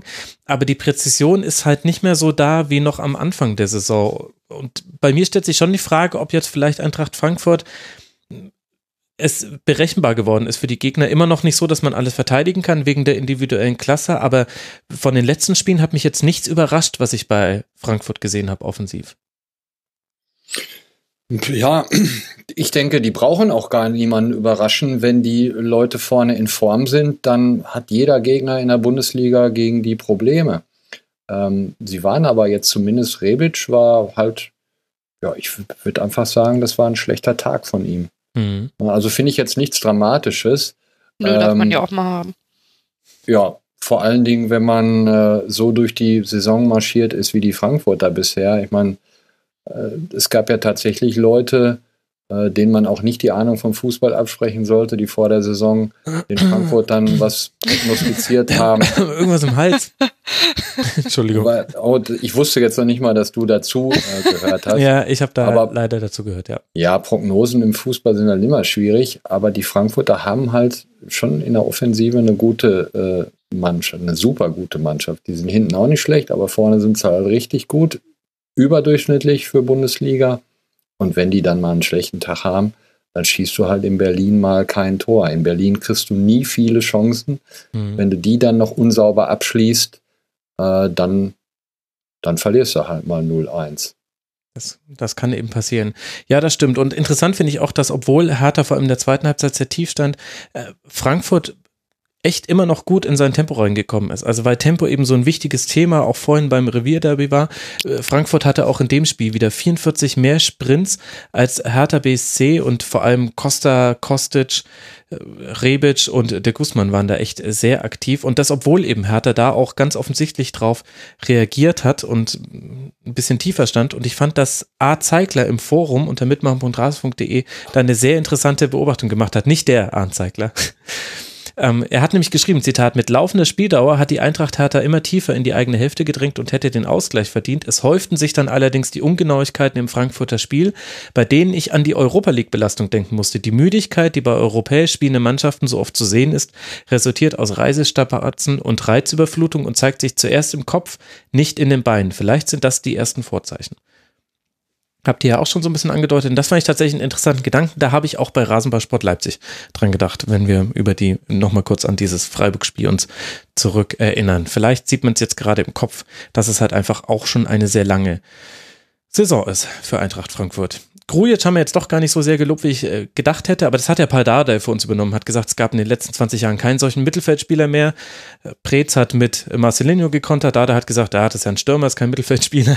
Okay, herzlichen Dank für diese Diskussion. Definitiv hat er, hat er aber eine sehr, sehr gute Phase und alle Hertha-Fans werden sich natürlich darüber freuen, genauso wie alle Liverpool-Fans, denn er ist ja ausgeliehen von Liverpool. So nämlich. Nach Berlin. So nämlich, genau, Markus. Da, hat er, da hört man das Grinsen durch die Leitung bis hier runter nach München. Für Hertha geht es jetzt weiter dann bei Stuttgart, dann zu Hause gegen Augsburg und dann in Leverkusen. Und Eintracht Frankfurt reist jetzt dann zu Lazio Rom, dann zu Hause gegen Leverkusen, bevor man dann auswärts bei Mainz 05 antritt. Mara, das war dir sicherlich Jawohl. schon bekannt an dieser Stelle. Das wird auch noch eine spannende Partie. Ja. Ja, hoffentlich zumindest für alle neutralen Beobachter. Aber bildet uns ja auch die goldene Brücke, Mara, dass wir jetzt dann mal etwas länger über Mainz 05 und am Anfang aber auch noch Hannover 96 sprechen können. Wir werden über ein 1 zu 1 reden, was wir jetzt ein bisschen auch schon im VRR-Teil angesprochen haben. Das heißt, liebe Hörerinnen und Hörer, die die Diskussion zu Mateta, die halten wir jetzt kurz oder vielleicht lassen wir sie sogar ganz weg. Das hört ihr in dem Kapitelmärkchen ab eine Stunde nur fünf und alle, die jetzt nur diesen Teil hier hören, da müsst ihr auf rasen.de slash Schlusskonferenz gehen. Da gibt's ja dann die ganze Folge. Das klammern wir ein bisschen aus. Aber was ist dann ansonsten noch bemerkenswert, vielleicht aus Hannoveraner Sicht, Mara? Du hast ja logischerweise das Spiel sehr genau verfolgt. Wie ist dir denn Hannover positiv oder negativ aufgefallen, bei denen ja Breitenreiter sehr, sehr viel umgestellt hat? Ja, ähm, ich fand es interessant im Vorfeld der Partie, wenn man so sieht, äh, wie die Emotionen da irgendwie hoch und runter kochen. Also dass äh, im äh, Mainzer Umfeld jetzt alle irgendwie, äh, nein, im Mainzer Umfeld stimmt natürlich nicht, aber das ist also im äh, aus den Mainzer Fanreihen äh, viele gab, die jetzt der Meinung waren, weil Hannover da unten drin steht, würde man die irgendwie 4-1 aus dem Stadion pusten oder so. Ähm, das war äh, was, also womit ich jetzt äh, von Anfang an nicht gerechnet hatte, weil ich finde, dass man bei Hannover schon sieht, dass die insgesamt ähm, natürlich also mehr Qualität haben, als sie bisher zeigen konnten. Ähm, wen ich echt erstaunlich fand, war Weidand. Der hat also ein Riesenspiel äh, gemacht, ähm, aber auch äh, gerade Asano und Haraguchi haben also ihre Rolle sehr gut angenommen und es war am Anfang deutlich mehr Betrieb, als ich erwartet hätte. Ähm, ich dachte ähm, ja nicht, dass sie also selber auch versuchen würden, ähm, ja von Anfang an im Prinzip sehr präsent zu sein. Und von daher gesehen ähm, war dieses frühe Tor, auch wenn man eigentlich zu diesem Zeitpunkt das Gefühl hatte, Mainz äh, übernimmt die Regie und äh, natürlich also mehr Ballbesitz und so weiter dann, aber ähm, war schon fast so ein bisschen folgerichtig, war halt ein bisschen unglücklich noch mit dem Schlappen abgefälscht, aber hatte sich tatsächlich zu diesem frühen Zeitpunkt dann fast schon so ein bisschen angedeutet. Allerdings, nachdem sie das Tor dann geschossen hatten, fand ich, wurde es relativ schnell, relativ, ja, also ich möchte fast sagen, unansehlich. Das war, äh, hat nicht so sehr viel Spaß gemacht, sich das anzuschauen. Die haben dann schon, teilweise hat man das Gefühl, die stehen irgendwie zu elf im Tor quasi. Und ähm, dann war es schon sehr, sehr schwer, überhaupt da durchzukommen. Aber ähm, die Anfangsphase hat mich tatsächlich positiv überrascht, wie gesagt, wobei ich sie nicht so schwach erwartet habe, wie die Tabelle sie aktuell ausweist. Markus, wie hast du denn Hannover erwartet und haben sie dich positiv oder negativ überrascht? Ich muss sehen, äh, sagen, dass ich da eine Lücke habe und zwar die erste Halbzeit. Ich habe die zweite dann gesehen und war doch erstaunt, dass sich eine Mannschaft wie Hannover 96 dermaßen von, äh, von einer Mannschaft wie Mainz 05 hinten reindrücken lässt, obwohl sie genau wissen, dass, äh, dass gerade das äh, sicherlich dann irgendwann schief geht. Aber sie haben halt gegen die, gegen die Wucht nichts mehr entgegenzusetzen gehabt, obwohl Anton und Wimmer eigentlich auch ja, sehr ordentlich gespielt haben. Auch im, im zentralen Mittelfeld war das okay. Äh, aber ähm, haben es halt äh, in zwei, drei Situationen geschafft, dann zu kontern. Und gerade über Weidand, der mir auch sehr gut gefallen hat, aber äh, ja, wenn du den dann äh, das, das 2-0 dann nicht machst, dann wird der Druck noch größer und letztlich können sie ja dann, ja gut, da sind wir jetzt natürlich wieder beim Elfmeter. Ich wollte gerade sagen, können ja froh sein, dass der es tatsächlich abseits war, aber äh, der Ausgleich darf ja nun gar nicht fallen. Ne? Genau. Hannover ist, ähm, ich habe die an, am zweiten Spieltag, glaube ich, war das ganz früh in der Saison, haben die gegen Dortmund zu Hause gespielt, da haben sie mir ziemlich gut gefallen. Mhm. Ja. Haben äh, gute Mittel gehabt gegen Dortmunder, die damals in der Offensive weit davon entfernt waren, äh, äh, gut zu sein, aber trotzdem sehr ordentlich. Deshalb hat mich das auch überrascht, dass die da so tief unten reingerutscht sind, weil die Mannschaft ist im Vergleich zu, zu sonstigen Mannschaften in der zweiten Tabellenhälfte jetzt nicht so schlecht besetzt. Ja. Ähm, Hätte ich auch nicht gedacht, ehrlich gesagt. Also fand ich, war bei denen nicht absehbar, ist, nicht, ist auch nicht ganz erklärbar.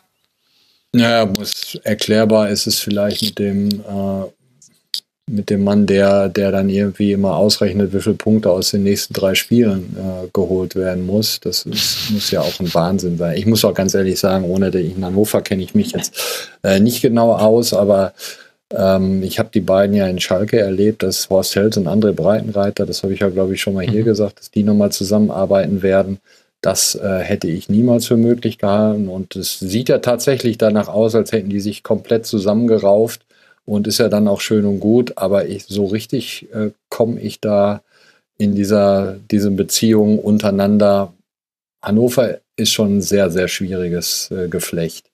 Absolut. Und von daher es gibt so eine Scrubs-Folge, wo Bob Kelso irgendwann sagt, wenn er nett wäre, dann würde alles auseinanderfallen und er sagt, ein gemeinsamer Feind, der äh, verbündet dann auch äh, die, die anderen, die zusammenarbeiten sollen. Vielleicht ist das dann Martin Kind in diesem Gefälle. Es würde einem gefallen, dass es nur alles gespielt ist mit 50 äh, plus 1 und mit diesen ständigen Übernahmen. Da gab es jetzt auch ein interessantes Gespräch in 93 mit Dr. Thomas Hüttel zu dieser ganzen Problematik der einberufenen Mitgliederversammlung. Andreas, genau, danke. Ähm, die, die nicht die nicht zustande kam, warum sie abge abgelehnt wurde. Da wird es definitiv auch im Rasenfunk irgendwann wieder was dazu geben. Ich will aber noch warten, bis da noch weitere Dinge passiert sind, weil das ist ja wie so eine Daily Soap. Da muss man auch aufpassen, dass man sein Pulver nicht gleich verschiebt, verschießt und dann ständig Kurzpässe produziert. Das wird uns eh noch ewig beschäftigen. Aber eine interessante Gemengelage ist es auf jeden Fall. Und spielerisch finde ich es interessant, dass Breitenreiter, also er hat siebenmal gewechselt im Vergleich zu der Niederlage gegen Hertha BSC, die ja auch wirklich gar nicht so doll war, von Hannover 96. Vielleicht aber auch ehrlich gesagt nicht so überraschend. Hertha ist eben auch keine schlechte Mannschaft im Jahr 2018, 2019.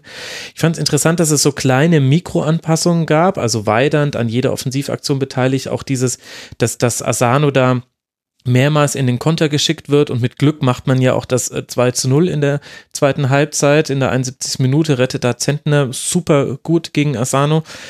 Also da haben so in den Details haben viele Dinge schon auch funktioniert bei Hannover 96, aber es bleibt das eine große Problem, was sie haben, sobald sie 0-1 hinten liegen. Das haben wir jetzt in diesem Spiel nicht erlebt. Aber dann haben sie einfach ein Problem, weil sie aus der Abwehr heraus kein gutes Aufbauspiel mehr hatten, haben. Und das hatten sie mal in der letzten Saison. Da gab es ganz berühmtes Szenen, ich glaube gegen Augsburg oder Leverkusen, wo eigentlich alle Anspielstationen beim Abstoß zugestellt wurden und dann haben sie sich trotzdem mit Flachpässen hinten rausgespielt und hatten dann eine riesige Chance in der zweiten oder dritten Spielminute und das als Aufsteiger.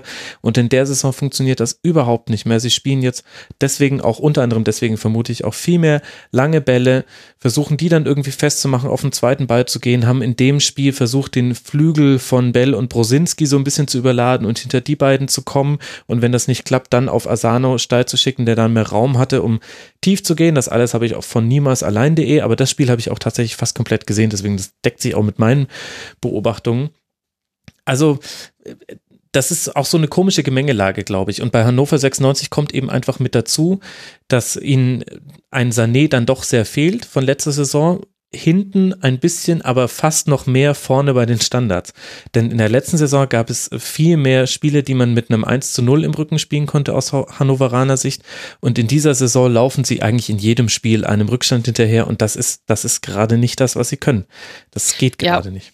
Und vor allen Dingen, was man halt bei denen mittlerweile tatsächlich merkt, komplett, also sowohl bei den Spielern als aber auch also bei Breitenreiter und Horst Held. Ich meine, die Interviews waren ja gestern also legendär. Pressekonferenz habe ich in unserem kurzen Vorgespräch ja auch schon angesprochen. Da hatte man ja echt das Gefühl, André Breitenreiter fängt bei allem Respekt gleich an zu heulen, ja, weil er irgendwie die ganze Zeit so da saß und gesagt hat, ich weiß gar nicht, wo ich anfangen soll. Also bei denen sind halt mittlerweile die Nerven einfach auch total blank, weil mhm. eigentlich muss man ja sagen, die hatten sowohl die Möglichkeit tatsächlich, also äh, jetzt mal trotz dieser Spielweise das 2-0 zu schießen, als auch äh, nach dem Elfmeter hatten sie ja durchaus auch nochmal die Möglichkeit, tatsächlich eben äh, das, also aus ihrer Sicht wieder gerade zurück mit einem 2-1. Aber also, äh, das hast du ja am Ende schon alleine mit dieser gelb-roten Karte dann gegen Sorg noch gesehen, bei denen sind halt echt einfach dann alle Leitungen offen gestanden. Also das, die sind dann nicht, die finden dann in ihre Stabilität einfach nicht zurück, weil der Druck dermaßen groß ist. Und gerade mit diesem Thema mit der Auswärtsschwäche, das hast du gestern in jedem Interview gehabt, wo ich mir dann teilweise so dachte, ich kann das also gerade aus Sicht irgendwie von Mainz 05, die ja auch genau so eine ewige Durststrecke auswärts schon mehrfach irgendwie hinter mhm. sich gebracht haben, total nachvollziehen, dass da dieser Druck so da ist. Aber du kannst ja dann nicht ständig so eine Fortsetzungsgeschichte erzählen. Der Horst Held hat am Ende in jedes Mikrofon oder auch der André Breitenreiter gesagt, also wenn man denkt, wir spielen jetzt schon so und so lange auswärts ohne Sieg und jetzt haben wir mal Monate. die Chance. Mhm. Ja, und jetzt haben wir mal die Chance und dann kommt da irgendwie so dieser Schiri. Ich meine, die Schiedsrichter können ja jetzt ihre Entscheidungen nicht davon abhängig machen, wie lange Hannover 96 auswärts schon irgendwie nicht mehr gewonnen hat. Ja, also das war dann am Ende, es hat sich alles irgendwie nur noch so um sich selbst im Kreis gedreht. Das war schon heftig, fand ich. Ja, das stimmt. Das ist ja das gleiche wie das Minutenzählen bei Stürmen. Es hat irgendwie natürlich seine Berechtigung, weil es gehört zu Spielen mit dazu, aber es bringt einen halt inhaltlich leider nicht weiter. Ich, ich ärgere nee, mich manchmal so ein bisschen, dass man nicht mehr über so Spiele so sprechen kann, wie es eben auf niemalsallein.de zum Beispiel stattfindet, eben aus einer taktischeren Sicht. Es muss ja nicht so ganz krass äh, detailliert sein, wie es da jetzt vielleicht der Fall ist. Oder wie wir jetzt gleich auch über Mainz sprechen werden. Eben, ich finde das viel nachhaltiger, als immer nur zu sagen, wir hatten Pech und jetzt ist die Serie jetzt schon 14 Monate lang ja. und, und 100 Spiele und 500 Minuten und 600 Minuten, aber irgendwie ist das so die Diskursebene, auf der ganz viele Diskussionen sowohl von den beteiligten äh, Akteuren als auch von Reporterebene, von Journalistenseite aus geführt werden. Und ich finde das ehrlich gesagt so, das, das bringt mich nicht weiter. Also außer, dass ich weiß, ah, okay, krass, jetzt sind schon 14 Monate, okay. Hm. Ja, und das Fatale ist halt, finde ich, wenn du dich da als Verantwortlicher so reinziehen lässt. Also äh, lässt, du kannst doch irgendwie so ein Spiel nicht als derjenige, der in der sportlichen Verantwortung steht, plötzlich nur noch über solche Eckdaten irgendwie abspulen in der Nachbetrachtung. Ist ja Wahnsinn. Also das ist, finde ich, völlig verrückt. Gut, aber da geht auch jeder mit seinen Emotionen anders um. Das haben wir ja, Markus, bei Horst Held auch schon auf Schalke gesehen. Das ist halt einfach, da, hat jeder so sein Ventil und jetzt, ich habe jetzt auch gesehen, dass, äh, dass Horst Held, ich lege ja immer meine O-Töne, die ich fürs, fürs Intro schneide, lege ich immer in den Ordner 05 O-Töne geschnitten und da liegt schon einiges von Horst Held und da war ganz oft dann als, als äh, Dateibezeichnung Horst Held unterstrich VRR, Horst Held unterstrich nicht gegebener Elfmeter, Horst Held unterstrich Ausraster. Also das ja, wobei, dann würde ich mich also wirklich gerne nochmal im Detail mit ihm äh, über den nicht gegebenen Handelver unterhalten, weil da würden wir, glaube ich, nicht so ganz zusammenkommen, aber okay. Markus schweigt lieber dazu. Wir machen auch lieber. Ja, ich habe ich hab das ja gestern bei Twitter schon geschrieben. Also ich, äh, ich bin nicht nur komplett bei, bei Horst Held, was er da nach dem Spiel bei Sky gesagt hat. Und das war also nach fünf Minuten nach Abpfiff bei, bei so einem Spiel halte ich das äh, nicht nur für richtig, sondern auch komplett nachzuvollziehen, dass er sich da aufregt. Und ich finde das auch schön, dass man da nicht so diplomatisch drumherum redet. Das war es. Ich finde auch gut, dass er das Wort Schwalbe in, äh, in den Mund genommen hat, weil es war nichts anderes als eine Schwalbe. Das war jetzt nicht danken ein Geschenk angenommen. Nein, Schwachsinn. Es war eine Schwalbe. Der ist gefallen, um dem Schiedsrichter halt vorzutäuschen, er sei gefault worden. Er ist nicht gefault worden, er fällt trotzdem, obwohl es 0,0 Grund dafür gab. Und was wirklich dreist ist, ein paar Minuten später, nach einem wieder Zweikampf, wo er klar auch berührt wurde, aber wo auch kein Foul ist, sich nochmal hinfallen zu lassen. Also das fand ich schon wirklich sehr, sehr dreist. Der hätte, hat im Grunde genommen Glück gehabt, dass er noch auf dem Platz geblieben ist und kriegt sogar noch einen Elfmeter. Also, dass der Horst Held sich darüber komplett aufregt und die ganzen Hannoveraner ist für mich total verständlich. Du, also nicht missverstehen, das habe ich ja schon an mehreren Stellen jetzt heute in der Sendung gesagt, dass Horst Held sich nach so einem Spiel aufregt, kann ich absolut nachvollziehen. Ich habe nur nicht verstanden, warum er das alles plötzlich, also aus dieser, wir sind jetzt im so und so vielten Spiel auswärts ohne Siegperspektive verargumentiert, weil dies halt einfach, also die ist nicht haltbar in Bezug auf eine Schiedsrichterentscheidung. Das, Daran das kann der Schiedsrichter ja nichts abhängig machen. Das ist klar. Das wird er wahrscheinlich heute äh, um diese Zeit auch nicht sagen, aber fünf Minuten nach dem Spiel geschenkt. Also da, äh, da muss man immer die Situation gucken. Aber grundsätzlich liegt es natürlich nicht an den Schiedsrichtern, dass Hannover 96 äh, auswärts nicht gewinnt. Das ist logisch. Das ist der Punkt, ja. Absolut. Dann lasst mal über Mainz 05 sprechen. Mara, Mainz hat aus den letzten fünf Spielen jetzt zehn Punkte geholt und nur gegen Dortmund mit 1 zu 2 verloren. Aus den fünf Spielen davor gab es nur zwei Punkte. Kannst du mir erklären, was sich verändert hat seitdem? Also ähm, meine Geschichte ist momentan die oder auch meine Überzeugung, dass äh, es ein bisschen gebraucht hat, äh, zum einen in der generellen Entwicklung unter Schwarz, also beginnend äh, mit äh, der Vorsaison, als auch jetzt eben äh, in dieser Saison mit der ja etwas veränderten Mannschaft äh, für ihn das, was er sich eigentlich äh, vorstellt, so reinzutragen in die Mannschaft. Mein Gefühl oder auch mein Eindruck, äh, wenn man die Pressekonferenzen mit ihm seit seinem Beginn als Trainer eigentlich gesehen hat und mhm. was er so erzählt über die Idee, die er vom Fußball hat und was er von Fußball spielen lassen möchte, ähm, ja, war eigentlich äh, von Anfang an das, was jetzt passiert, zu erwarten. Also eine seiner, ich weiß nicht, ob sogar die Antrittspressekonferenz war oder ob es irgendwie ähm, die äh, eine von den frühen auf jeden Fall war. Dass, äh, da wurde er dann angesprochen, was er in Mainz eben auch so für große äh, Fußstapfen zu füllen hat ähm, und hat sich dann auf die letzten beiden Trainer äh, eben bezogen, also Jülment jetzt mal ausgeklammert, die letzten beiden Trainer, die langfristig da waren und hat irgendwie so im übertragenen Sinne gesagt, er möchte eigentlich hinten so sicher stehen, wie die Mannschaft unter Martin Schmidt gestanden ist äh, und vorne so spielen, wie sie unter Thomas Tuchel gespielt hat, was natürlich also äh, ja schon ein knackiger Anspruch an sich selbst ist, aber mhm. was im Endeffekt, glaube ich, seine Idee von Fußball eben ganz gut zusammenfasst. Und ich habe das Gefühl, dass das, was er sich vorgenommen hat mit der Mannschaft, jetzt einfach viel besser funktioniert, dass er diese Saison auch tatsächlich ähm, die Spieler dafür hat. Ähm, ich mhm. glaube, dass ähm, wenn man mal auf die Transfers letzte Saison und diese Saison unter Rufen Schröder schaut, auch da man sagen muss, der wollte eigentlich zweimal das Gleiche. Letzte Saison hat es in vielerlei Hinsicht nicht funktioniert äh, und die Transfers haben nicht eingeschlagen. Diese Saison ja, muss man sagen, ist es im Prinzip ja der Wahnsinn, wie schnell diese jungen Spieler aus den ausländischen Ligen sich da zurechtfinden.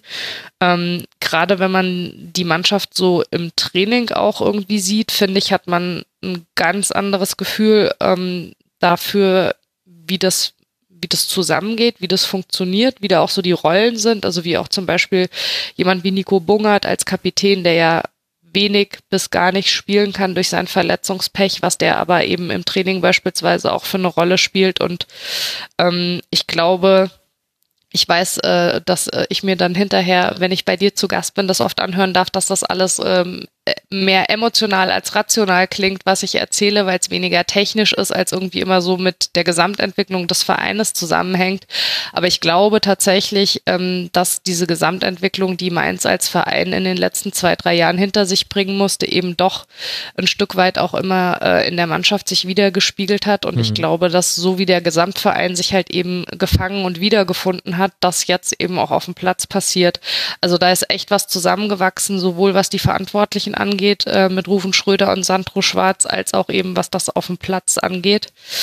Ja, also das ist jetzt mal irgendwie so das ganz Grobe und dann muss man eben tatsächlich sagen, dass die Transfers äh, gezündet haben, mhm. habe ich gerade schon. Und ähm, dann hat sich Sandro Schwarz ja eben also nicht komplett festgelegt, aber äh, doch äh, mit der Raute also eine zusätzliche mhm. Formation überlegt. Äh, ich fand es ganz interessant, äh, der Boetius war gestern Abend äh, zu Gast in Flutlicht und hat da nochmal erzählt, also dass das für ihn ja eigentlich gar nicht die gewohnte Rolle ist, dass er in der Raute jetzt tatsächlich auf der 10 spielt. Mhm, ähm, ja. Derjenige, der da ja so ein bisschen rausfällt, der die Rolle theoretisch auch erfüllen könnte jetzt, also jetzt mal von der Kaderposition her ist ja der Maxim. Aber ähm, das funktioniert halt tatsächlich. Also das ist ein, ähm, eine Formation, mit der sich die Mannschaft erkennbar wohlfühlt und wohl die Abläufe auch funktionieren. Und ähm, ja, also insofern, äh, wir haben es vorhin ja schon mal kurz angesprochen, sie stehen im Moment hinten die meiste Zeit gut und ähm, vorne, klar, hast du immer äh, als eine Mannschaft wie Mainz auch noch Situationen, aus denen du mehr machen kannst. Aber ich denke, da ist auch noch ein gewisses Entwicklungspotenzial nach oben eigentlich. Aber Entwicklung ist, finde ich, also das Schlüsselwort äh, aktuell. Da ist eine Entwicklung drin und eine positive. Und ich glaube, das kann noch eine sehr spannende Saison werden für Mainz 05. Ja, die Raute war ja auch tatsächlich so das, was sich taktisch gesehen verändert hatte, jetzt zu diesem Fünf-Spiele-Zeitraum, den ich da aufgemacht hatte. Die Raute ja. kam zum ersten Mal zum Einsatz im DFB-Pokal gegen Augsburg. Das hat man zwar noch verloren in der Verlängerung. Ich habe aber zumindest meine Erinnerung war es so, dass man das Spiel so ein bisschen auch über die Physis verloren hatte. Also äh, meiner Ja, da gab es ja vor allen Dingen ähm, bei dem DFB-Pokal gab es tatsächlich die Geschichte, dass sie ja vorher die Problematik hatten, dass Spieler zu spät aufgetaucht sind beim, ich weiß gar nicht, ob es Abschlusstraining oder Mannschaftsbesprechung war und dass er kurzfristig tatsächlich den Kader daraufhin aus äh, disziplinarischen Gründen umgestellt hat.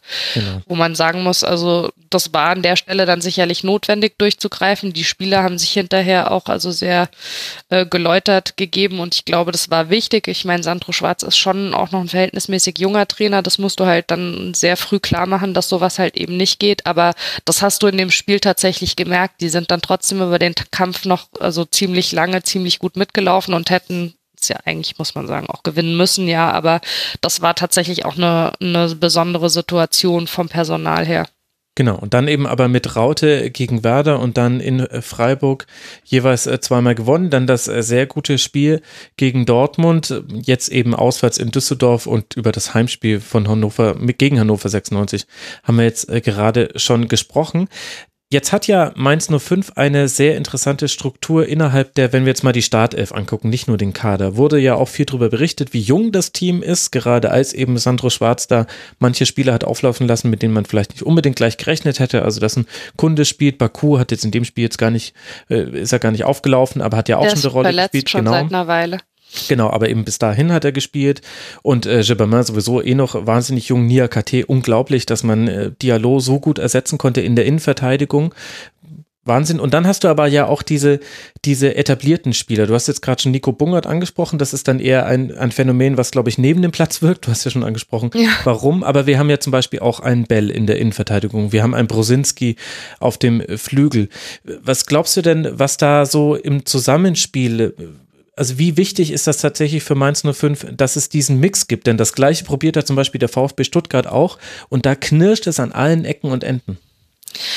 Ähm, also warum das dann bei einem Verein wie Stuttgart in der Situation nicht funktioniert, kann ich dir natürlich nicht sagen. Ich glaube aber, ähm, dass man nicht unterschätzen darf, dass es einfach irgendwie von den Typen her auch passen muss.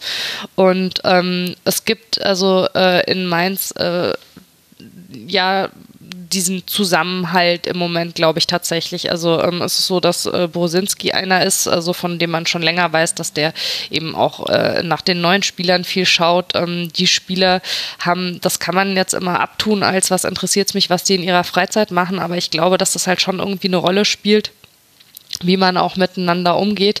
Also es sind teilweise irgendwie so Sachen, die sind ja auch so jung inzwischen, dass man sich selber irgendwie alt vorkommt, wenn man die da so erzählen hört, wie sie mit ihren Hundis und ihren Mädels da am Wochenende irgendwie im Feld zusammen unterwegs sind und so. Also ich glaube, das ist halt eben nicht nur auf dem Feld, sondern da gibt es im Moment eine reale Gemeinschaft. Da wird irgendwie viel zusammen essen gegangen und unternommen und so weiter.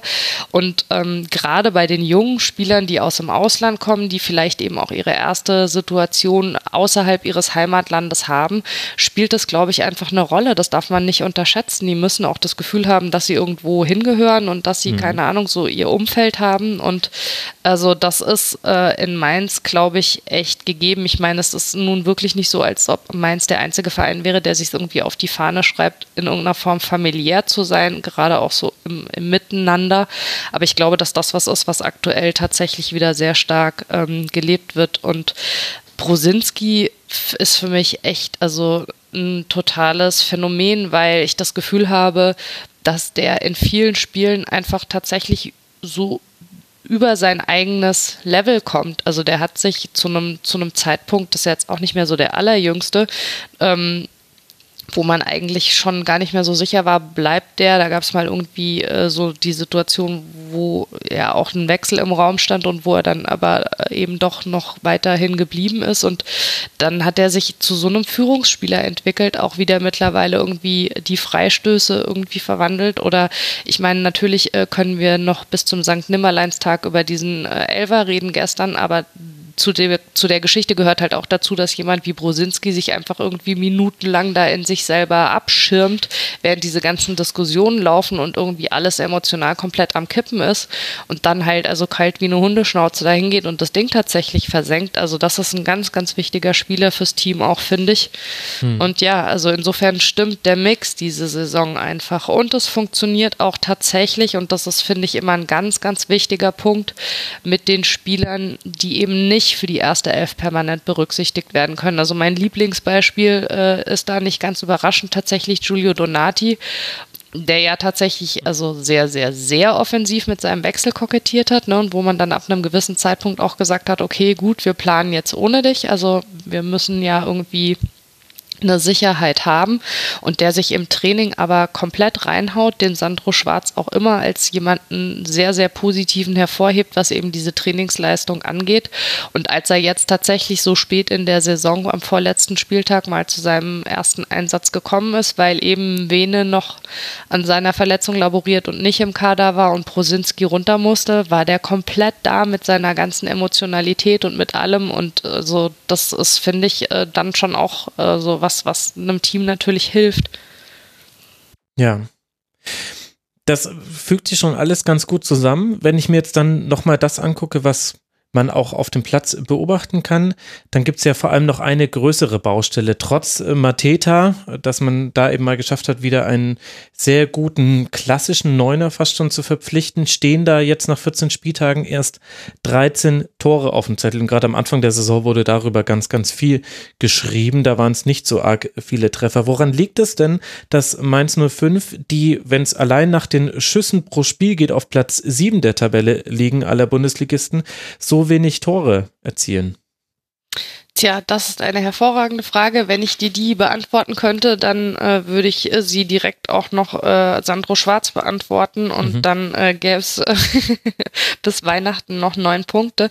Ähm, ich glaube tatsächlich, also dass man da eben sehen muss, dass ein Spieler wie Mateta einfach noch sehr, sehr jung ist. Also der braucht da einfach vielleicht auch noch ein bisschen mehr Anlaufzeit. Das ist jetzt halt eben kein Stürmer, äh, der in der Bundesliga äh, letzte Saison schon in einem anderen Verein irgendwie fünf oder acht oder wie viel Tore geschossen hat.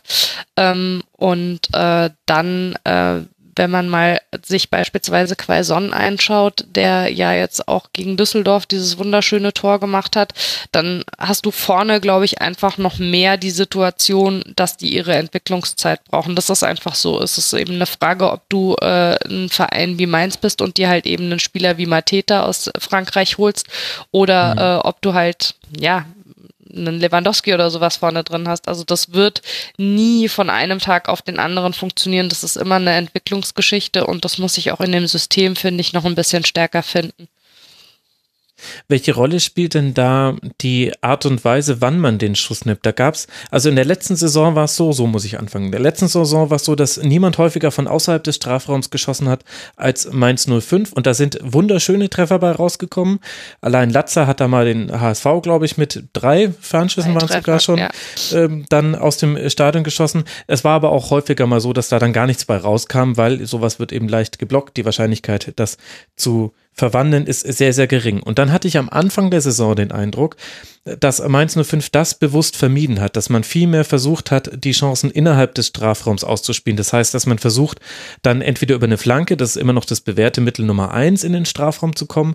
Und äh, Mittel Nummer zwei war aber dann aus dem Zehnerraum, wenn er dann irgendwie besetzt war, ab der Raute dann viel, viel besser, irgendwie zu versuchen, okay, wir, wir bauen den, den Angriff nochmal neu auf und versuchen eben im Strafraum den Schuss zu nehmen. Und dann gab es diese torlose Phase zu Beginn der Saison und irgendwann habe ich auch, da habe ich auch noch einen, einen O-Ton von Sandro Schwarz im Kopf, dass er gesagt hat, wir haben uns das auch vorgenommen, jetzt wieder häufiger aufs Tor zu schießen. Es könnte sogar das Werder-Spiel gewesen sein, da bin ich mir jetzt aber gerade nicht so sicher was glaubst du, ist das jetzt, äh, ich meine, ich bin immer hier so der Statistik-Heinzi, ich gucke mir sowas an, mir fällt sowas auf und dann kram ich sowas raus. Kann ja natürlich auch überhaupt keine Bedeutung haben.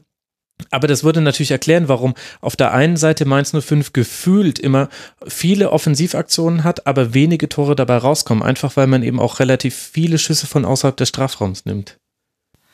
Ähm, also ich habe schon den Eindruck, dass sie beides versuchen. Also gerade jemand wie Bözius ähm, mhm. versucht eigentlich äh, immer den Spielaufbau nochmal und nochmal und nochmal anzukurbeln. Du hast trotzdem aber auch so Situationen, dass beispielsweise jemand wie Kunde oder so es eben mal über einen Fernschuss probiert. Chopin zieht auch gerne mal ab, finde ich. Genau, ja. Und Latza auch nach wie vor ist auch jemand, ähm, du musst halt, also äh, mein Eindruck ist immer, vorne ist halt zudem können einfach Glück nochmal was ganz anderes als in der Abwehr. Ich meine, du hast so eine Situation wie den Kundeschuss, wo du dann eben noch einen Fuß drin hast, der den ein Stück abfälscht, sonst würde er vielleicht auch reingehen. Du stehst als Stürmer, ich weiß gar nicht, welches Spiel es war, wo Mateta echt komplett frei vorm Tor steht und kriegt irgendwie den Ball vor die Füße und dann äh, der Rufen Schröder sogar irgendwie im Nachgang noch gesagt hat, sie haben im Prinzip, also das ist eine Situation, die sie üben im Training, weil du einfach quasi den Stürmer darauf vorbereiten willst, willst, dass es eben diese Situation auch mal gibt, dass du völlig frei vorm Torwart stehst und dann musst du die Nerven so behalten, dass du ihn halt genauso reinhämmerst, dass er tatsächlich im Tor auch landet und eben nicht drüber weggeht. Aber das sind eben genau die Entwicklungsgeschichten. Also da musst du eben, ja, da musst du halt dranbleiben, da musst du dann eben noch weiter hinkommen. Nur was jetzt irgendwie so die Frage angeht, von wo habe ich meinen Torabschluss, also äh, finde ich, sind sie sehr variabel tatsächlich. Okay.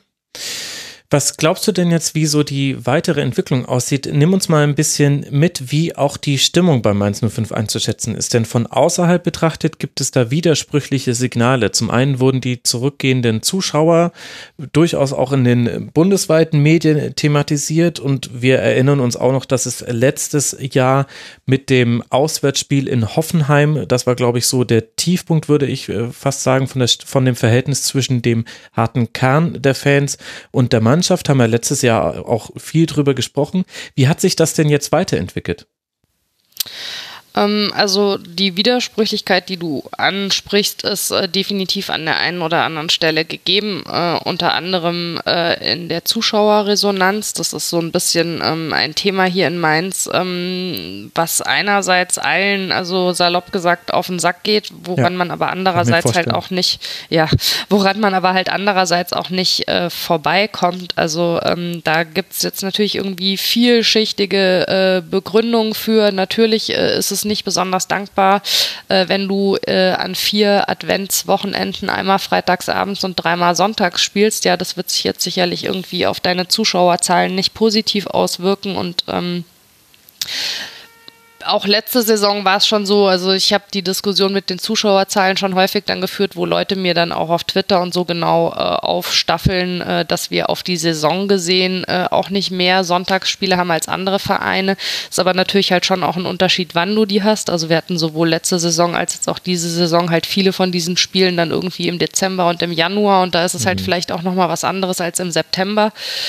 Ähm, insofern ist das mit den Zuschauerzahlen definitiv ein Problem. Es ist ein Problem, was der Verein versucht in den Griff zu kriegen. Die ähm, haben jetzt unter der neuen Führung ähm, ja sich sehr, sehr viele Aktionen einfallen lassen, was jetzt irgendwie, ich sag mal, so einen unmittelbaren Zuschauer äh, oder so ein unmittelbares Zuschauerplus bringen soll.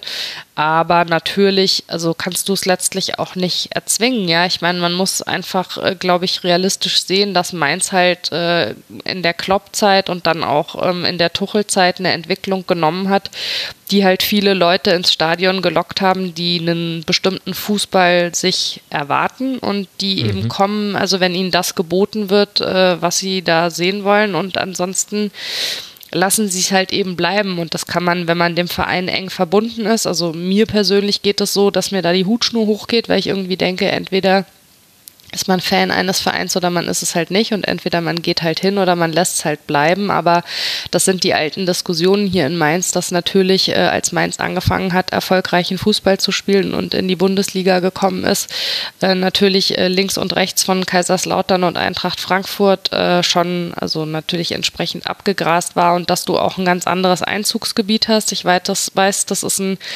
äh, Thema, ähm, wo man sich auch trefflich drüber streiten kann. Aber ich bin schon der Meinung, äh, dass es so einen Unterschied macht, ob du halt 200.000 Leute in der Stadt hast oder irgendwie anderthalb Millionen. Natürlich wird sich das auch irgendwie darin widerspiegeln, wen du irgendwie im Stadion hast. Also am Ende des Tages muss man vielleicht, sicherlich muss der Verein weiter an dem Thema arbeiten, als äh, jetzt egal ob Fan oder Journalist oder was auch immer, muss man vielleicht das Thema auch einfach mal ein Stück weit zu den Akten legen und sagen, es ist so, wie es ist.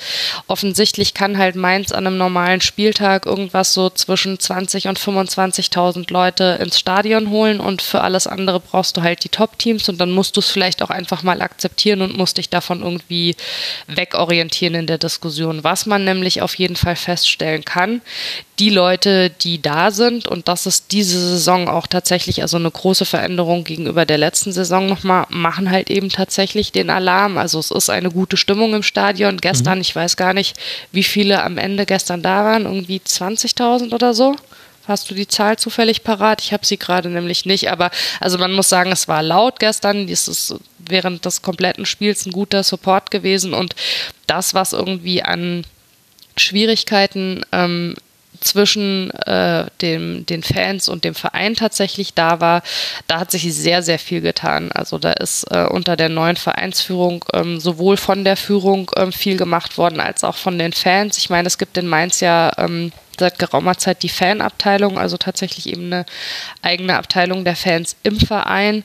Ähm, die Vereinsverantwortlichen sind sehr aktiv mit dieser Abteilung. Sie sind sehr offen, was Vorschläge aus der Abteilung angeht. Ähm, die Abteilung versucht sehr, sehr viel zu machen, eben für die Fans Angebote zu schaffen, auch einfach ja so ein Miteinander wiederherzustellen. Also alles Sachen abseits des Platzes natürlich.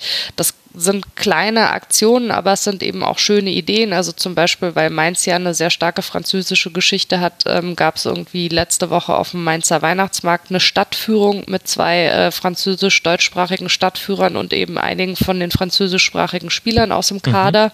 wo man also über die Fanabteilung sich anmelden konnte, wo es dann so einen gemeinsamen Abend gab mit Ausklang hier Cartier Mayence, ist so eine studentische Kneipe in Mainz, also wo man tatsächlich einfach versucht, was dafür zu tun, dass ja diese Gräben, die es irgendwo gab, die du ja auch angesprochen hast äh, und wo es auch sicherlich ein Misstrauen gab zwischen den Fans und dem Verein, eben wieder zuzuschütten. Es gibt ähm, seit äh, im August ist das eröffnet worden in Mainz ähm, vom, vom Fanprojekt, was ja unabhängig ist vom Verein, das Fanhaus, ähm, wo auch sehr, sehr viele Aktionen sind, wo man auch versucht, ähm, ja, Leute, die mal eine Rolle gespielt haben, äh, im Verein einfach zu holen und mit denen gemeinsame Abende zu machen. Letztens ähm, gab es einen, einen, Torwartabend, da musste da zwar äh, Dimo Wache kurzfristig leider absagen, aber da haben dann eben René Adler und Moppes Petz, der ja auch lange bei mhm. Mainz 05 war, die Fragen der Fans beantwortet und ähm, ja, solche Geschichten sind äh, in den letzten Monaten äh, zuhauf tatsächlich angeleiert worden. Teilweise würde ich fast schon vor einer Übersättigung warnen, wenn man zu viele Termine jede Woche anbietet, aber da hat sich auf jeden Fall stimmungsmäßig sehr, sehr viel getan. Interessant. Eine letzte Frage hätte ich noch. Ich könnte mit dir ewig über Mainz 05 sprechen, aber das kennen wir beide ja schon aus ganz, ganz vielen bisherigen Schlusskonferenzen und die Hörerinnen und Hörer da draußen auch. Wenn ich mir angucke, wen Mainz 05 verloren hat vor dieser Saison, ich habe es vorhin schon mal kurz versucht einzubauen. Diallo ist gegangen, Muto ist gegangen, Serda ist gegangen. Das sind so die drei wichtigsten Namen, würde ich sagen. Wenn ich mir dann anschaue, wie stabil ein Nia KT spielt, welche neue Note ins Angriffsspiel ein Mateta mitbringt und wie eben auch dieses junge Mittelfeld aussieht, dann wundert es mich so ein bisschen, dass in der bundesweiten Presse, jetzt gar nicht in der lokalen Presse vor Ort, das gar nicht so häufig eine Rolle spielt wie bei anderen Vereinen. Also bei Hertha wurde das mal ganz groß thematisiert, zum Beispiel in dieser Saison, bei Gladbach logischerweise jetzt auch. Findest du, dass die Arbeit von Mainz 05 vielleicht manchmal auch ein bisschen zu wenig äh, gewürdigt wird, einfach weil wir sprechen halt hier aktuell über den Tabellenzehnten. Das ist von der Tabelle her nicht spektakulär, aber ja, wenn man das in Relation setzt zu dem, was Mainz 05 für Mittel hat und was man immer wieder daraus rausholt, ist es ja durchaus sehr beachtlich. Ähm, ich bin äh, bei diesem Thema ja äh, durchaus, auch darüber haben wir schon gesprochen, äh, vorsichtig geworden, weil mir das hier in der Vergangenheit schon als äh, von mir keinesfalls beabsichtigte Kollegenschelte äh, ausgelegt wurde, wenn ich gesagt habe, Meiner das, Meinung nach hast du die auch nie betrieben, Mara. Ja, also. wenn ich so, aber also die Thematik ist tatsächlich da, weil ähm, ich finde, dass das definitiv so ist, dass von, von, ich sag mal, also der nicht regionalen Presse ist eine Tendenz Tendenz gibt, äh, eben äh, in Mainz zu kampieren, wenn es nicht läuft. Also wenn ich denke, ähm, als es eben ja, die teilweise chaotischen Zustände im Verein ja tatsächlich gab. Äh, da äh, hat sich Mainz also dermaßen oft in der Presse wiedergefunden, dass man es äh, als Mainzer selber eigentlich schon überhaupt nicht mehr sehen oder lesen wollte. Ähm, aber wenn man äh, umgekehrt auf das schaut, was sportlich passiert, ähm, finde ich, äh, ist es äh, ja also erstaunlich tatsächlich, wie wenig nach Mainz geguckt wird. Ich meine, ich habe mittlerweile, glaube ich, sämtliche größeren irgendwie äh, Sportmagazine, äh, also entweder äh, im Abo oder auf dem Dauertab und ähm, es ist äh, ja, es ist einfach wenig, was was über Mainz passiert. Es gab äh, natürlich jetzt Geschichten, die es sich äh, tatsächlich mal äh, lohnte zu erzählen, äh, auch äh, aus Sicht von jemandem, der weiter weg ist, wie beispielsweise eben die Geschichte mit Baku zu Ende der letzten Saison, der ja aktuell leider verletzt ist, der dann mal ein bisschen mhm. Aufmerksamkeit bekommen hat. Wobei dann auch die Frage ist, also wie sehr einen das weiterbringt, wenn der halt irgendwie auf Sky seine Playlist irgendwie vorstellt. Aber ähm, also so grundsätzlich finde ich das, was, was in Mainz an, an sportlicher Arbeit geleistet wird, was da ähm, an Entwicklung stattgefunden hat, ist schon häufig unterm Radar. Kann natürlich für so einen Verein auch von Vorteil sein, weil mhm. dann kann man halt eben so ein bisschen in Ruhe weiterwursteln und ist vielleicht auch gar nicht das Schlechteste, ähm, wenn man nicht immer so total im Fokus steht. Aber ein bisschen mehr dürfte da für mein Empfinden an der einen oder anderen Stelle durchaus kommen, ja, definitiv. Ich stelle das eben halt auch immer wieder fest, wenn ich äh, Gäste hier habe und mit denen über Mainz 05 äh, spreche, dass ich manchmal das Gefühl habe, das sind ja alles Leute, die sich hier sehr gut vorbereiten und die ich schätze und deswegen habe ich euch hier und deswegen habe ich andere hier. Und selbst in dieser Blase gibt es manchmal einfach Dinge, die die nicht wissen über Mainz 05, wo ich mir denke, krass, dass man das nicht mitgekriegt hat. Also mich hat zum Beispiel vor einem Spiel, hat mich ein guter Freund, der sehr viel Ahnung von Fußball hat, hat mich gefragt, du, Nia KT und Bell, sind die eigentlich stark in der Luft? Und ich denke mir, ey, die köpfen seit dem ersten Spieltag fast jede Flanke raus. Wahnsinn, dass du das eigentlich nicht mitbekommen hast. Und das hat ja einen Grund. Und das hat jetzt auch nichts mit, wir wollen ja keine Kollegenschelte betreiben. Also, wie gesagt, ich finde ja sowieso den Vorwurf, den äh, musst du dir meiner Meinung nach nicht äh, anhören, weil du ja immer sehr differenziert in deinen Aussagen bist. Aber äh, das hat ja einen Grund, dass eben Mainz 05 so ein, bis, ein gewisses Image hat und dass man gewisse Dinge nicht mitbekommt. Und das berichtet wird, wenn es chaotisch zugeht, das ist auch klar. Das kann man auch dem Journalismus nicht äh, zum Vorwurf machen. Da gab es auch was zu berichten. Aber dass eben auch so einfache Basics im Spiel von Mainz 05 auch bei einer fußballinteressierten Masse oft gar nicht ankommen. Das zeigt ja, dass in den Spielzusammenfassungen, die man so konsumiert und in den Medien, die eben eine überregionale Bedeutung haben, dann eben Mainz 05 nur auf eine verkürzte Art und Weise stattfindet. Das ist mir eben wirklich schon aufgefallen. Ja, also ich sag's mal so, ähm, ich würde mir wünschen, äh, dass das Luftloch, was Zentner mal geschlagen hat vorm Tor, halt, äh, also dass die Art und Weise, wie dieses Luftloch irgendwie Beachtung gefunden hat, äh, sich dann auch widerspiegeln würde darin, äh, wie beachtet wird, äh, was der Bub momentan für eine Leistung bringt, als also nominell Nummer drei in dieser Saison, ja, aber so funktioniert dann halt an gewissen Stellen offensichtlich die Berichterstattung nicht und damit muss man dann vielleicht auch seinen Frieden schließen, aber ja, ich meine, ich mm, schaue mir jetzt auch nicht äh, jedes Spiel irgendwie von Augsburg oder Nürnberg an und sicherlich also verpasse ich irgendwie ähm, auch Sachen, Sachen, äh, die bei diesen Vereinen passieren, ähm, als jemand, der halt nicht vor Ort ist. Vielleicht ist das was, womit ähm, ja die Mannschaften äh, im äh, unteren Tabellendrittel dann so in der öffentlichen Wahrnehmung einfach auch ein Stück weit leben müssen. Keine Ahnung, also mhm. ist dann vielleicht einfach so. Markus, du wolltest, glaube ich, noch was sagen. Ja, ich glaube, dass du, wenn du die Bundesliga-Tabelle anguckst, ich gucke sie mir gerade mal an, haben wir, ohne jetzt alle durchzugehen, haben wir ungefähr pari pari. Ähm, wenn man den Begriff Traditionsverein vermeiden will, was ich eigentlich immer versuche, gibt es, äh, ich habe das so definiert, Vereine von überregionalem Interesse und Vereine von lokalem Interesse. Und da muss man mal ganz einfach sagen, Mainz 05 ist ein Verein von lokalem Interesse. Genauso wie Hertha BSC, genauso wie Hannover 96. Du wirst äh, FC Augsburg, auch SC Freiburg, die haben alle vielleicht so eine, so eine Nischengeschichte. Aber das, was du gerade sagst, es gibt, vor allen Dingen, wenn sie dann auf dem zehnten äh, Platz stehen, gibt es in keiner überregionalen Redaktion äh, eine Konferenz, wo gesagt wird, oh, die machen das super. Das heißt nicht, dass die der Meinung sind, ähm, die machen das nicht super.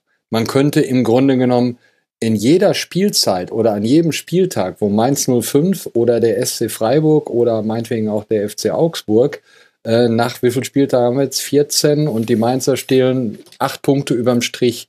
Kannst du in jeder Spielzeit im Grunde genommen eine Geschichte machen? Super, wie das gelaufen ist.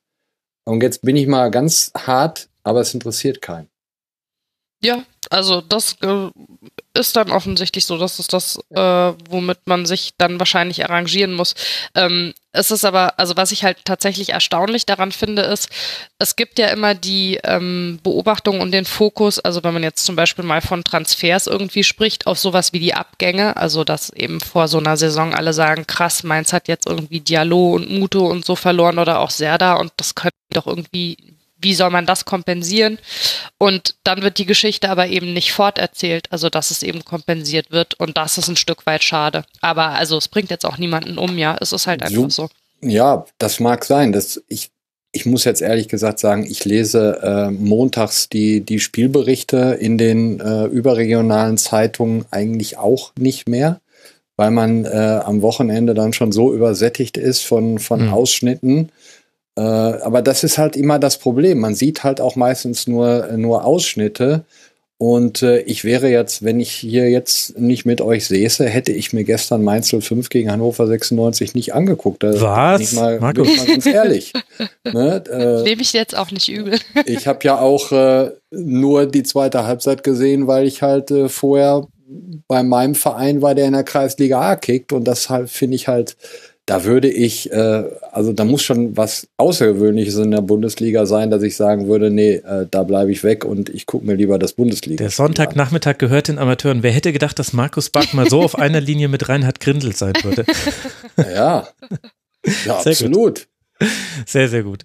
Ja, okay, das stimmt natürlich. Aber vielleicht ja auch gar nicht so schlimm, denn deswegen äh, kann es ja auch sowas hier wie den Rasenfunk geben, wo man eben einfach auch mal eine halbe Stunde über Mainz 05 spricht. Und vor zwei Folgen, glaube ich, haben wir eine halbe Stunde über Augsburg gesprochen. Und vielleicht sollte ich mich darüber gar nicht beschweren, ist ja eigentlich prima. Dann dann muss man eben hier reinhören, wenn einen das dann doch irgendwie interessiert aus irgendeinem Grund. Beziehungsweise meine Erfahrung ist ja immer, und damit können wir es dann vielleicht auch dicht machen, wenn man sich mal genauer mit einem Verein befasst, ist es immer irgendwie interessant. Es gibt immer die Geschichten, die man nicht mitbekommen hatte, egal wie tief man drin steckt. Äh, es gibt ja dann auch immer noch mal 100 Meinungen zum selben Sachverhalt.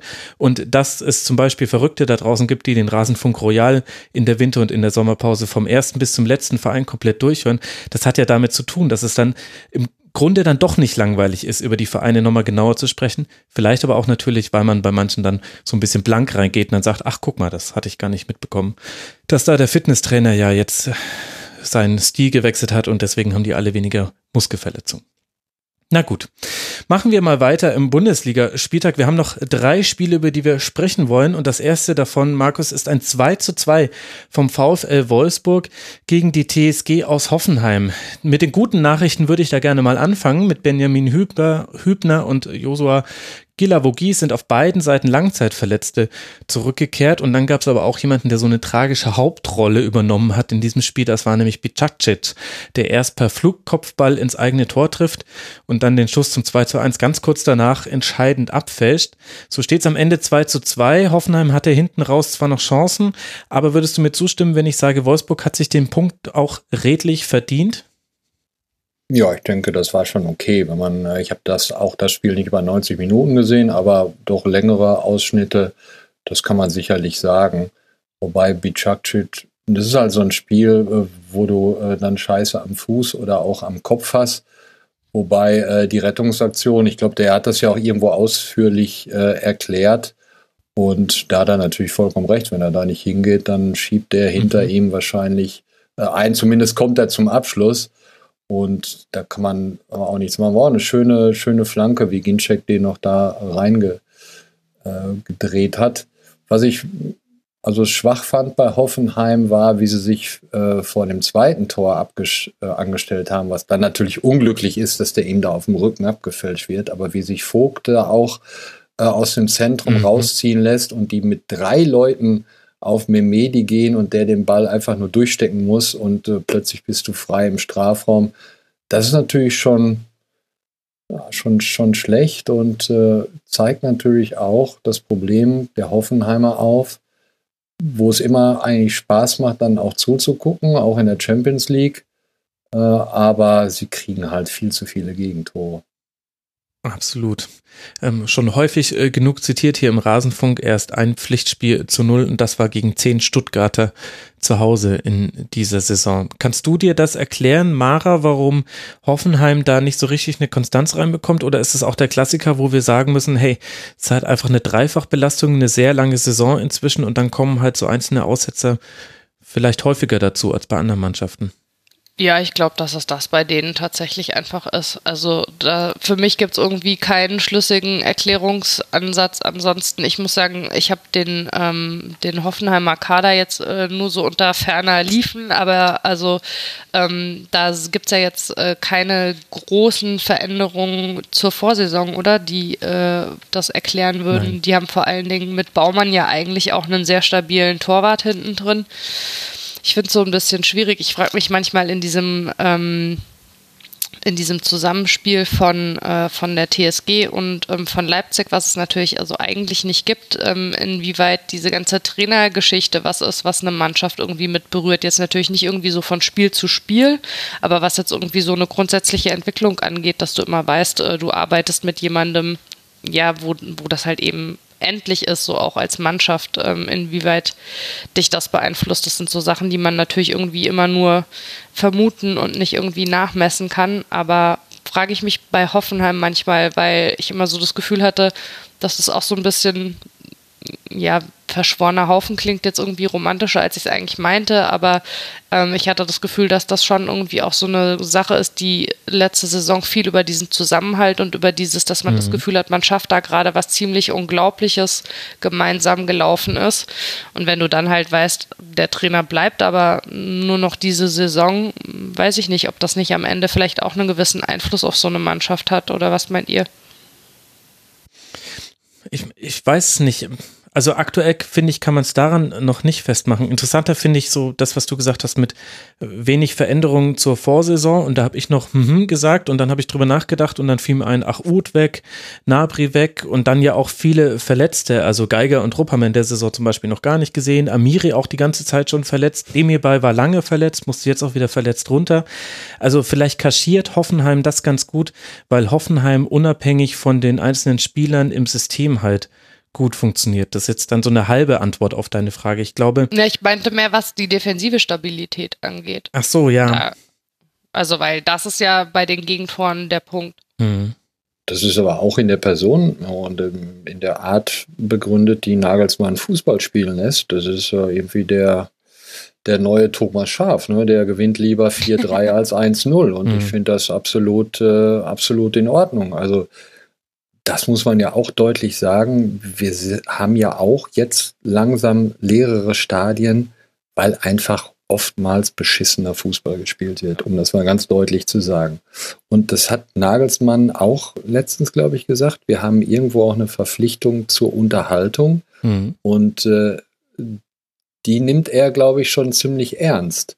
Und das kann man sich dann immer gut angucken und dann kriegst du halt äh, auch mal ein, zwei Tore, da machst du Fehler und oder es ist jetzt unglücklich gelaufen. Letztlich äh, kannst du dann natürlich meckern. Äh, die kriegen keine äh, Stabilität in die Defensive. Aber ich könnte mir bei Nagelsmann gut vorstellen, dass du, äh, wenn du dem sagst, pass mal auf, äh, mach jetzt mal äh, Spiel, lass mal so spielen, dass wir dann vielleicht 1-0 gewinnen oder vielleicht mal äh, von den nächsten drei Spielen zweimal 0-0. Das würde der auch schon irgendwie hinkriegen, weil ich finde besonders gut an dem, dass der Spieler, die im Endeffekt äh, bei, bei ihren Stationen vorher gar nicht so aufgefallen sind. Also ich kenne den Kevin Vogt noch aus Bochumer Zeiten. Mhm dass der mal eine tragende Figur eines ambitionierten Bundesligisten wird und der sogar mit dem FC Bayern in Verbindung gebracht. Das hätte ich damals wirklich nie gedacht. Und ich glaube, das ist schon sehr deutlich ein, ein äh, Verdienst von, von Nagelsmann ne? oder Belfodil, der ich habe jetzt die Einsatzstatistik nicht so genau, aber der ist ja da äh, im Grunde genommen Stammspieler bei, bei Hoffenheim oder vertue ich mich da? Ja, so auf wie man Stamm sein kann bei Julian. Ja, auf jeden Fall macht er äh, deutlich mehr auf sich aufmerksam als bei Werder Bremen. Das definitiv, ja, absolut. Und das, das ist schon in Ordnung und ich denke, das sollte er auch äh, nicht ändern. Das dann so Grund hat natürlich nichts damit zu tun, was ich eben schon gesagt habe, so grundlegende Sachen falsch laufen, wie äh, bei dem 2-1 von Wolfsburg ist natürlich mhm. dann blöd und ärgert den Nagelsmann ja auch maßlos, genau wie dumme Gegentore in der Champions League. Absolut. Und auch Adam Soloy, das alte Schlachtross, läuft und läuft und läuft. Allerdings, da kann man fast schon walzt und walzt und walzt sagen. was, was lässt sich denn zum VfL Wolfsburg äh, festhalten? Die haben jetzt, wenn wir jetzt nur die letzten drei Spiele angucken, ja eine sehr gute Phase hinter sich. Sieg gegen Leipzig zu Hause, Auswärtssieg in Frankfurt, jetzt unentschieden zu Hause. Und wenn wir noch das Dortmund-Spiel mit reinnehmen wollen, dann haben wir da ja auch noch ein sehr knappes 0 zu 1. Da hat sich ja auch ein bisschen was getan. Mara, kannst du festmachen, was sich da verändert hat oder ist es halt so eine Entwicklung, dass es jetzt gerade mal wieder ein bisschen besser läuft, so wie es am Anfang der Saison ja auch war? Ich wollte gerade sagen, also die sind ja eigentlich äh, gut in die Saison gestartet, ne, womit mhm. man ja nach der Vorsaison gar nicht unbedingt rechnen musste, zumal ähm, bei Wolfsburg ja auch die Geschichte war, ähm, dass man eigentlich von außen nicht so richtig sehen konnte, wer steht da jetzt eigentlich wie so zum Trainer. Also gerade äh, auch so im Umfeld gab es ja irgendwie viele Leute, die irgendwie gar nichts davon gehalten haben, dass sie mit Labadia auch weiter in die Saison gegangen sind. Insofern ähm, fand ich es eigentlich erstaunlich, was die für einen guten Start hingelegt haben. Muss aber also gestehen, dass ich mich mit denen nicht genug auseinandergesetzt habe bisher in der Saison, um dir jetzt den Knick irgendwie erklären zu können, den es dann zwischenzeitlich gab. Markus, hast du da Ansätze für? Ähm, lass mich kurz überlegen, gegen wen haben die die ersten beiden Spiele? Das war gewonnen? gegen Schalke mit diesem Ausgleich ja, in Unterzahl für Schalke ja. und dann 2-1 und dann ja. in Leverkusen überraschend mit 3 zu 1. Ja. Und dann war dieses Topspiel gegen die sechs Punkte härter genau. Ne? Ja. ja, das war natürlich ein Start, der so ein bisschen, ähm, der die Fallhöhe natürlich äh, ja, ein bisschen höher gelegt hat, als man das bei Wolfsburg erwartet. Und wenn man jetzt so auf die Tabelle guckt, die haben fünf gewonnen, vier unentschieden, fünf verloren, ausgeglichenes Torverhältnis und 19 Punkte und stehen auf dem neunten Platz. Also geradezu perfekt. Dieses, gleich mit Mainz. Die sind, äh, ja, die sind vermutlich nur an, an guten Tagen dann besser als Neunter und werden aber auch mit der Mannschaft nicht in Abstiegsgefahr geraten wie in den vergangenen Jahren. Von daher, also das Spiel gegen Dortmund habe ich, da, da, war ich im Stadion. Mhm. Das war okay von denen. Gerade auch nach vorne haben sie äh, zwei, drei gute Sachen rausgespielt. Wobei allerdings sie es nicht geschafft haben, ihre beiden Stürmer da äh, einzusetzen. Ja. Äh, Ginczek und dem, der Holländer, wie heißt der? Weg, Weghorst, ja. Und äh, ansonsten denke ich mal, da wird nach oben hin, auch wenn es nur vier Punkte sind, äh, müssten die einen Lauf kriegen und den sehe ich bei denen nicht. Genauso mhm. sehe ich bei denen keinen Negativlauf. Die werden solide punkten, weil sie gute Fußballer in ihren Reihen haben, aber auch nicht so. Beim Wolfsburg meint man ja immer noch, die haben so viel Geld, die haben äh, vom Personal her eine Mannschaft, die weiter vorne stehen müsste, sehe ich nicht so. Wobei man sagen muss, grundsätzlich funktioniert es mit dem Gincheck, weil du jetzt gerade angesprochen hast, dass es äh, bei dem Spiel ein Nee, welches Spiel war das, was du meintest, wo es nicht Gegen Dortmund, Gegen Dortmund haben, ja, genau, haben die Stürmer keine Chancen gehabt. Nee. Genau, aber Grund grundsätzlich hat das ja also tatsächlich gut funktioniert, der Wechsel. Ne? Also das hat, hab ich, war ich ein bisschen neugierig drauf vor der Saison, ob das da tatsächlich funktionieren würde. Aber der hat sich ja echt gut eingefunden. Ja, es ist immer noch so ein bisschen die Frage, in welcher Konstellation Wolfsburg vorne spielt, aber das ist eine Luxusfrage. Also äh, lange Zeit war es so, dass Ginczek, wenn er nicht als äh, zweite Spitze neben Weghorst spielen durfte, dann hatte er kaum Offensivaktionen. Da hat er dann sehr drunter gelitten, dass er so im 4-3-3 ein bisschen untergegangen ist. Da war Brekalo, Brekalo dann in vielen Spielen der entscheidende Mann offensiv, wenn nicht Weghorst der war, der die Bälle dann über die Linie gedrückt hat.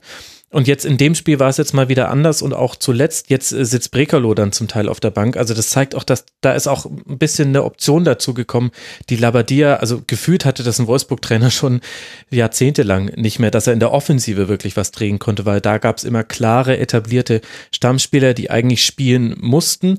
Und jetzt gibt es da ein bisschen Variation drin. Vielleicht ist das auch tatsächlich noch einer der Faktoren, der dazu kommt. Und wer weiß, was noch geht jetzt. Auswärts in Nürnberg, zu Hause gegen Stuttgart, auswärts in Augsburg. Sie haben schon 19 Punkte, das heißt, da muss man jetzt nicht mit erhöhtem Puls wegen der Tabellenkonstellation in die Spiele gehen. Vielleicht robben sie sich heran ans europäische Geschäft, Markus, und dann werden wir sie hier hochpreisen im Rasenfunk. Müssen. Natürlich zum Champions League. Ja, müssen, müssen. Da kommt man da nicht drum rum. Da werden wir dann den Champions League Anwärter Wolfsburg Schwerpunkt machen. Wird Ihnen auch keine Geschichten in überregionalen Zeiten. ja, da kann ich ja, das, das ist allerdings wahr. Ich weiß gar nicht, ob ich es mal on air schon mal erzählt hatte. Ich habe einen äh, bekannteren Journalisten eingeladen und wollte mit ihm einen Wolfsburg-Schwerpunkt machen. Und dann hat er mir geschrieben, na, aber da würde ich dir von abraten. Und dann habe ich etwas verwirrt zurückgeschrieben, hä, warum habe ich da irgendwas nicht mitbekommen? Ist das alles gar nicht so interessant? Er so, nee, weil wird halt keiner hören. Ich so, ach so, nee, das ist im Rasenfunk anders, das können Sie noch nicht wissen, aber hier sind die Downloads immer gleich. Deswegen, das fand er dann auch durchaus äh, interessant, aber hatte leider keine Zeit. Holen wir irgendwann nach. Also Wolfsburg jetzt gegen Nürnberg, Stuttgart und Augsburg und Hoffenheim spielt erst bei Manchester City sein Champions League Abschiedsspiel, dann zu Hause gegen Borussia Mönchengladbach, bei Werder Bremen und dann zu Hause gegen, gegen Mainz 05. Mainz 05. Natürlich an einem Adventssonntag. Richtig. Selbstverständlich. 18 Uhr, vierter Advent. So muss das sein. Und direkt danach geht dann auch der Rasenfunk in die Aufzeichnung, damit ihr fürs Weihnachtsfest unterm Baum habt ihr dann die Schlusskonferenz Nummer 201, wenn ich mich gerade nicht verzählt habe, was ich nicht ausschließen würde. 202 müsste es sein. Ja. Super. Das, das lief ja hervorragend, Max. Machen wir lieber schnell und elegant weiter mit dem Spiel von Leverkusen gegen den FC Augsburg, der jetzt zum vierten Mal in Folge verloren hat und damit langsam wieder unten reinrutscht. Aktuell sind es 13 Punkte und damit zwei Punkte Vorsprung auf den Relegationsplatz. Gegen Leverkusen überlässt Augsburg dem Gegner weitgehend die Initiative, schafft es aber nicht so wirklich gefährlich umzuschalten, noch ohne Gegentor zu bleiben. Alario trifft in der 75. Minute zum Sieg und Leverkusen hat jetzt aus den Spielen gegen Stuttgart, Nürnberg und Augsburg sieben Punkte geholt. Markus, glaubst du, dass man damit so langsam die Wende geschafft hat oder ist es dir dafür noch zu früh? Bei Leverkusen sollte man immer vorsichtig sein. ja. Ähm, verstehe ich auch nicht so recht, weil die sind vom Kader her deutlich besser, als es ihr Tabellenplatz jetzt aussagt. Also die müssten auf jeden Fall höher stehen, haben sich in letzter Zeit dann gefangen, aber haben halt auch immer noch Probleme äh, gegen Augsburg zu gewinnen, weil sie halt viele Chancen auslassen. Und auch wenn man da von, von Glück und Pech und so weiter mal redet, oder von Frankfurt, dann habe ich ja gesagt, Jovic trifft den Ball nicht richtig, Alario trifft den Ball auch ganz unsauber, wird dann abgefälscht und da, dadurch fällt das Tor dann. Natürlich total verdient, aber äh, wenn wir vom 0-0 gegen Augsburg äh, reden, dann, dann äh, ist diese ist auch nicht wirklich überraschend gewesen. Mhm. Ja, das kann, kann auch passieren, wobei vom, von den Chancen her und teilweise auch vom Spiel äh, war das natürlich gut. Aranguiz ist natürlich sehr, sehr wichtig, dass der nach der Verletzungspause mhm. wieder ans Laufen gekommen ist. Dann hast du mit ihm und Harvards äh, im, im Zentrum schon mal eine Achse, auf die man absolut aufbauen kann. Äh, Benders funktionieren äh, immer, auch wenn jetzt nur einer gespielt hat. Bellarabi ist auch meistens äh, in Form, Volland auch, hat auch die Kurve gekriegt. Also wenn, mal, wenn, wenn Bayer Leverkusen, wenn wir es jetzt in Prozenten messen, so bei 70 Prozent angelangt des Leistungsvermögens, dann sind die eigentlich immer in der Lage, gegen die meisten Mannschaften in der Bundesliga zu gewinnen. Und das äh, schafft herrlich, war natürlich in der Situation schwierig für ihn, weil er echt schon sehr, sehr angezählt war. Mhm. Und äh, was hattest du? Also ich weiß, dass sie in Schalke noch spielen, da werde ich äh, sein. Gegen Hertha, glaube ich, zu Hause, kurz vor Weihnachten. Genau, und bei Eintracht Frankfurt jetzt. Ja, das ist natürlich, äh, ja, das ist ein Programm, wo du sagst, okay, zu Hause gegen Hertha sollte man auf keinen Fall verlieren. Äh, die anderen beiden sind schon, schon ziemlich knackig. Muss man gucken, wo der Trend hingeht. Das, ist, das kippt bei Leverkusen ja auch immer ziemlich schnell. Ne? Wenn du dann mhm. zwei Spiele hintereinander äh, nur unentschieden spielst, dann, dann geht das Gerede wieder los. Aber im Endeffekt eine Mannschaft, die, die sich, glaube ich, langsam äh, auf den Weg Richtung internationale Plätze macht. Und wenn sie einen Lauf kriegen, dann werden sie auch nochmal die Champions League angreifen. Ja, ich bin mir da unsicher, ehrlich gesagt. Ich finde, dass Leverkusen jetzt nicht nur wegen allem, was man über Leverkusen jetzt schon so als fußballkulturellem Hintergrund äh, gesammelt hat über die Jahre, also was du am Anfang gesagt hast, dass man da ja immer vorsichtig sein muss. Ich finde sie in diesem Jahr, fand ich sie noch nie über einen Zeitraum von drei Spielen überzeugend. Und den Zeitraum von zwei Spielen lasse ich nicht gelten, weil das äh, kriegt man auch mal so ein bisschen, da kommen zu viele Einzelfaktoren rein. Und das hat für mich in der Abwehr damit zu tun, dass sie da auch einfach viele Ausfälle haben und dass es ein deutlicher Unterschied ist, wer von den Benders spielt oder ob beide spielen können. In dem Spiel war jetzt Lars Bender, glaube ich, wieder ein ganz wichtiger Mann neben Aranguiz in jedem Fall.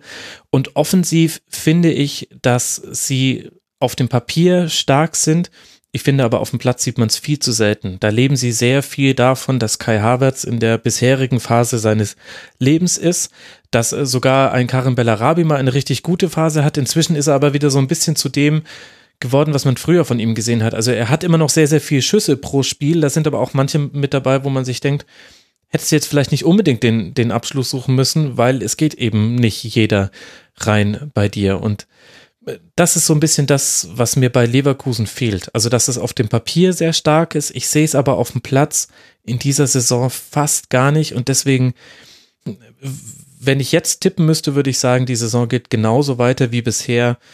Mal gewinnen sie, mal verlieren sie. Sie werden wahrscheinlich nicht nochmal wahnsinnig weit hinten reinrutschen, was aber auch damit zu tun hat, dass von da hinten kein Druck kommt von irgendwelchen Mannschaften, die da richtig viel Punkte sammeln würden. Und ich sehe es einfach gerade noch nicht. Da ja, sie müssen es halt schaffen, ihre Spiele, wo sie deutlich besser sind, äh, dann auch zu gewinnen. Das ist ihnen in Nürnberg wieder nicht gelungen. Ja. Natürlich war, waren es außergewöhnliche Umstände bei dem Platz, aber äh, gerade, äh, ich kann mich an eine Szene in der zweiten Halbzeit erinnern, da kommt Julian Brandt, der unbestritten super Fußballer ist, aber aus 16 Metern zum Schuss. Frei.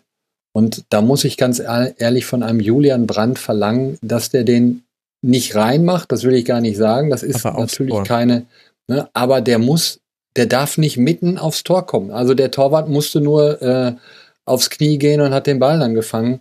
Da muss man einfach im Abschluss äh, verlangen, dass man dann besser ist. Eine Szene kann immer mal passieren. Das ist aber bei Brandt äh, häufig so. Ne? Sie, brauchen halt zu viele gute Chancen, die sie sich ja super äh, rausspielen. Das, das ist ja dann so, dass sie, dass sie das können. Da liegt nicht das Problem. Aber es ist halt auch eine Qualität, äh, diese Chancen zu verwerten. Deshalb habe ich immer so äh, Probleme damit zu sagen, unser, unser einziges Manko war die Chancenverwertung. Ja, aber gerade da, das gehört ja auch dazu, das gut zu können. Ne? Ja, so ein Alcázar, genau. der, äh, der macht die Dinger dann halt äh, weg, ohne ohne groß drüber nachzudenken und andere haben da Probleme und deshalb kosten gute Stürmer ja auch so viel Geld. Aber grundsätzlich denke ich, ähm, wie gesagt, langsam werden sie den Weg da nach oben gehen, immer wieder mal mit Rückschlägen, aber ich denke schon, dass, wenn wir es äh, nochmal auf den Trainer zu kommen wollen, denke ich schon, dass Heiko Herrlich die Saison in Leverkusen auch beenden wird. Und das sah ja verdammt nicht danach aus. Mhm, das stimmt, da haben wir auch hier drüber gesprochen.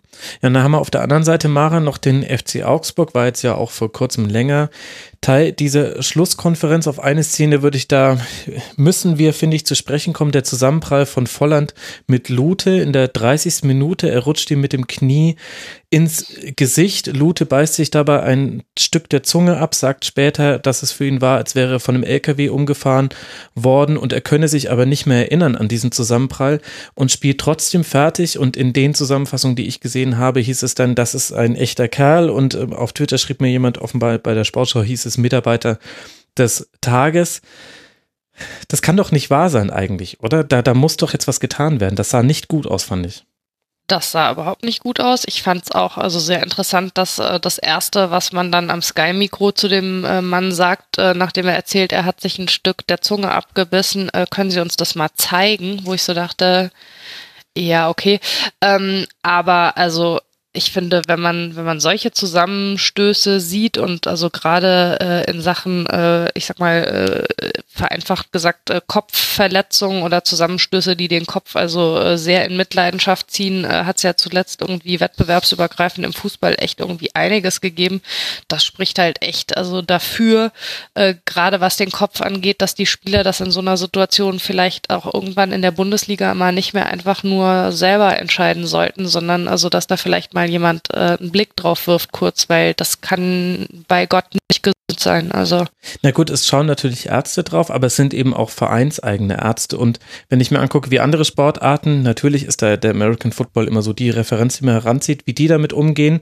Dann gibt es da nicht nur unabhängige Ärzte, die dann auch ein definitives Urteil sprechen, sondern vor allem, um herauszufinden, ob jemand wirklich eine Gehirnerschütterung hat, und darum geht es eben bei solchen Zusammenprallen, werden die eben vom Spielfeld weggeführt. Also die Frage ist auch, kannst du das überhaupt am Spielfeldrand herausfinden, ob jemand eine Gehirnerschütterung hat bei all dem Trubel, der außenrum herrscht? Und dann werden halt die, die Fragen gestellt nach, nach einfachen kognitiven Dingen. Wie heißt du, welchen, welches Spiel spielen wir gerade? Wie steht's gerade?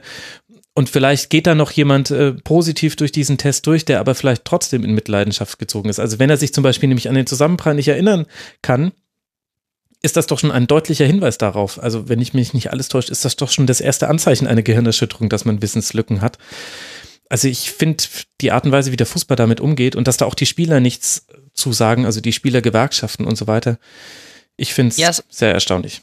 Es ist ja vor allen Dingen so, also korrigiere mich, wenn ich irre, aber also wenn, wenn die medizinische Abteilung nicht ein totales K.O.-Kriterium feststellt, ist es ja so, wie er es dann auch beschrieben hat, dass er halt sagt, er spielt weiter. Genau. Und ähm, das äh, finde ich bei Kopfgeschichte, also bist du im Zweifelsfall halt überhaupt nicht mehr in der Lage, das seriös selber einschätzen zu können, sondern ja, da muss man also die Spieler dann vielleicht also auch im Zweifelsfall eher ein bisschen schützen.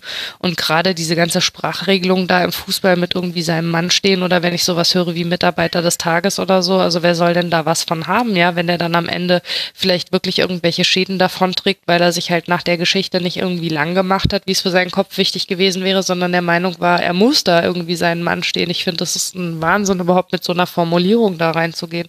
Mhm. Und das sah wirklich also übel aus. Absolut. Also ich bin, bin, auch, und es tut mir leid, liebe Hörerinnen und Hörer, aber ich werde das ab jetzt jedes Mal im Rasenfunk thematisieren, auch wenn es ihr da draußen wahrscheinlich alle jetzt dann schon mal aus meinem Mund gehört habt, aber so geht's nicht. Und, äh, und da müssen auch die Spieler, Andreas Lute, nein, es war nicht gut, dass du weitergespielt hast. Das ist, äh, ach, es, es ärgert mich irgendwie so ein bisschen. Aber gut.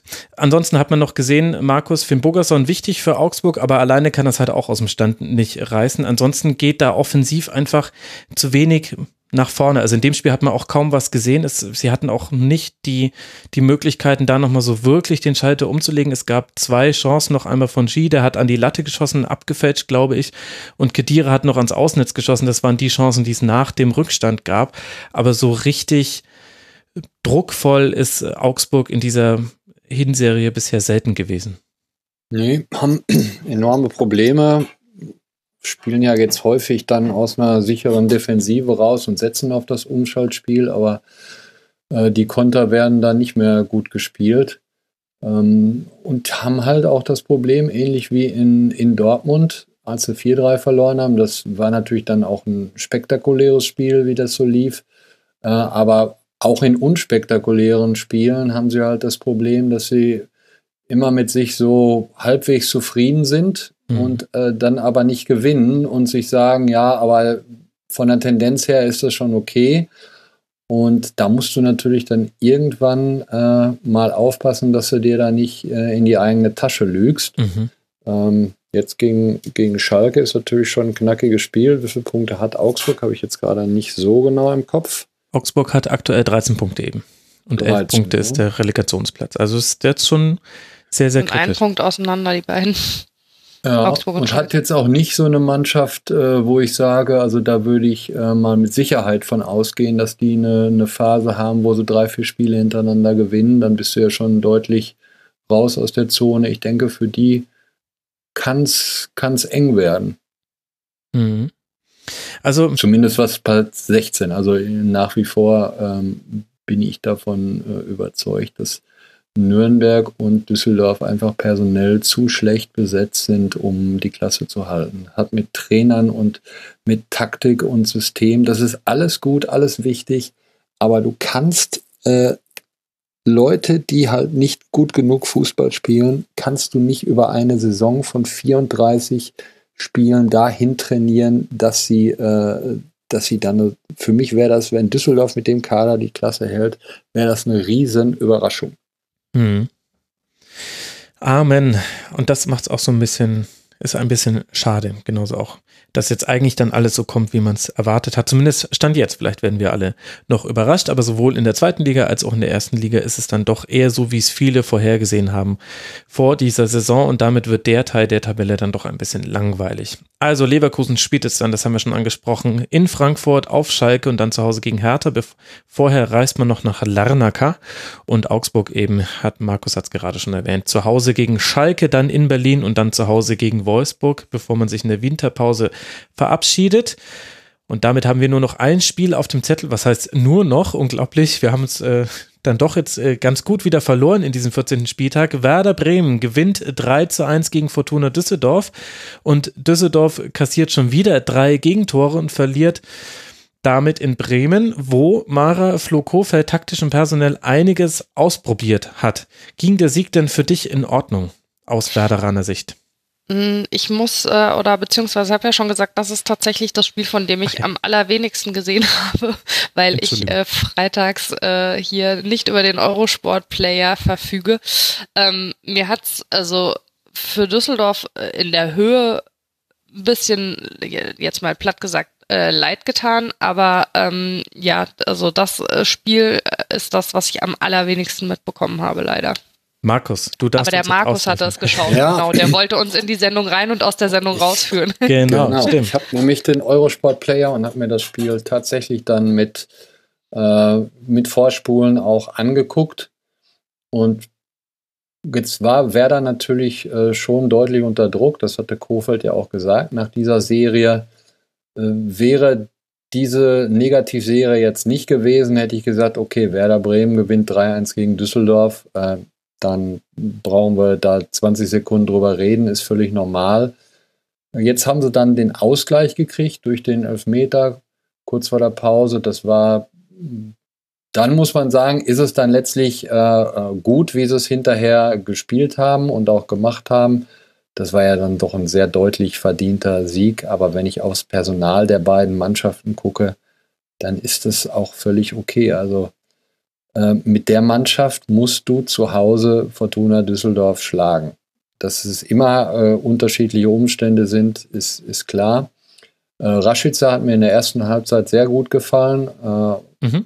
Das, das 1-0 super äh, eingeleitet. Kruse finde ich da auf der Position so richtig gut. Das, das ist halt auch schön, wenn du da so, ein, so einen hast, der dann Zehner und Neuner innerhalb von 15 Sekunden spielen kann. Klaassen fand ich, hat Glück gehabt. Äh, ich sehe gerade, dass der noch nicht mal eine gelbe Karte gekriegt mhm. hat. Nee. Ah, ich hatte den bei irgendeinem, also bei irgendeinem Foul hatte ich eine, war das eine glasklare gelbe Karte für den, fand ich. Ich dachte dann hinterher sogar, er hätte, äh, hätte gelb-rot kriegen müssen, aber hat wahrscheinlich, ein, oder muss ja ein anderer die, die Karte gekriegt haben. Eggestein war äh, unauffällig, unspektakulär, so wie meistens, aber ist halt eine, eine super solide 6 und von daher. Ja, und das war ja durchaus ein bisschen überraschend, dass er jetzt ähm, da alleine auf der 6 gespielt hat, anstelle von Nuri Shahin. Da ist dann unspektakulär, glaube ich, ein sehr gutes Arbeitszeugnis, weil ähm, spektakulär, wenn Sechser sind, dann geht es auch häufig in die falsche Richtung los. Ich fand es interessant, dass sie wieder mit Raute gespielt haben. Bei Werder fällt einem das einfach auch nochmal aus der Historie heraus deutlicher auf. Und sie haben die eine Seite, also die linke Seite, haben sie immer wieder überladen. Also Kruse, der kommt eben ganz gerne auch aus diesem Halbraum, wenn er so ein diagonales Dribbling machen kann, da fühlt er sich wohler, hat ja dann auch logischerweise bessere Winkel für die Pässe. Und das hat eigentlich ganz gut geklappt, obwohl ich jetzt auch bei Fortuna sagen würde, nach dem, was ich jetzt eben so gelesen habe über das Spiel und mir eben angucken konnte, fand ich, dass Fortuna auch durchaus gut eingestellt in das Spiel gegangen ist und so im Rahmen ihrer Möglichkeiten, was sich jetzt despektierlicher anhört, als es gemeint ist, eher so ein bisschen anschließt bei dem, was du gerade gesagt hast äh, zu den Mannschaften Düsseldorf und Nürnberg. War das auch ein gutes Spiel von Düsseldorf? Absolut, das war völlig okay und ich meine, das wäre vor dem 3-1 auch gewesen. Da haben die eine Situation, wo du mit sauberem äh, Passspiel auf sehr gutem Weg bist, dir sogar eine Chance zu, ja. zu äh, erspielen. Und äh, dann wird in der eigenen Hälfte ein Fehlpass gespielt und in dessen Verlauf äh, fällt dann das 1-3. Und das ist gut in der Phase, wann ist das, das gefallen? Der 78. Da genau. kann man es dann auch schon mal ein bisschen so auf die Kraft. Ja, aber es ist, hat halt auch mit Klasse zu tun. Und die Düsseldorfer Mannschaft ist nicht so besetzt, dass man äh, sagen muss, mit der äh, hast du gute Chancen, die Klasse zu halten, sondern wie gesagt, wenn du das schaffst, solltest du, äh, also ich habe, glaube ich, die letzten Jahre nie abgestimmt bei dieser Wahl zum Fußballer des Jahres und Trainer des Jahres, aber ich verspreche, wenn die die Klasse halten, werde ich Friedrich Funkel auf den Zettel schreiben. Sehr, sehr gut, Markus. Wir werden dich an der Wort messen. Ich mach, Man muss ja sagen, ich poste das Foto dann bei Twitter, wenn es so Von deinem Abstimmungszettel. Mare, du wolltest, glaube ich, noch was sagen? Nee, ich wollte nur sagen, man muss ja sagen, dass also es durchaus irgendwie zwischendurch mal so aussah, als könnte Düsseldorf da in einen positiven Lauf reinkommen, eben also den dann im Endeffekt ja leider für Düsseldorf, zum Glück äh, für Mainz eben äh, die Mainzer letzte Woche bei ihnen ähm, zu Hause gestoppt haben, also die beiden Spiele davor, mhm.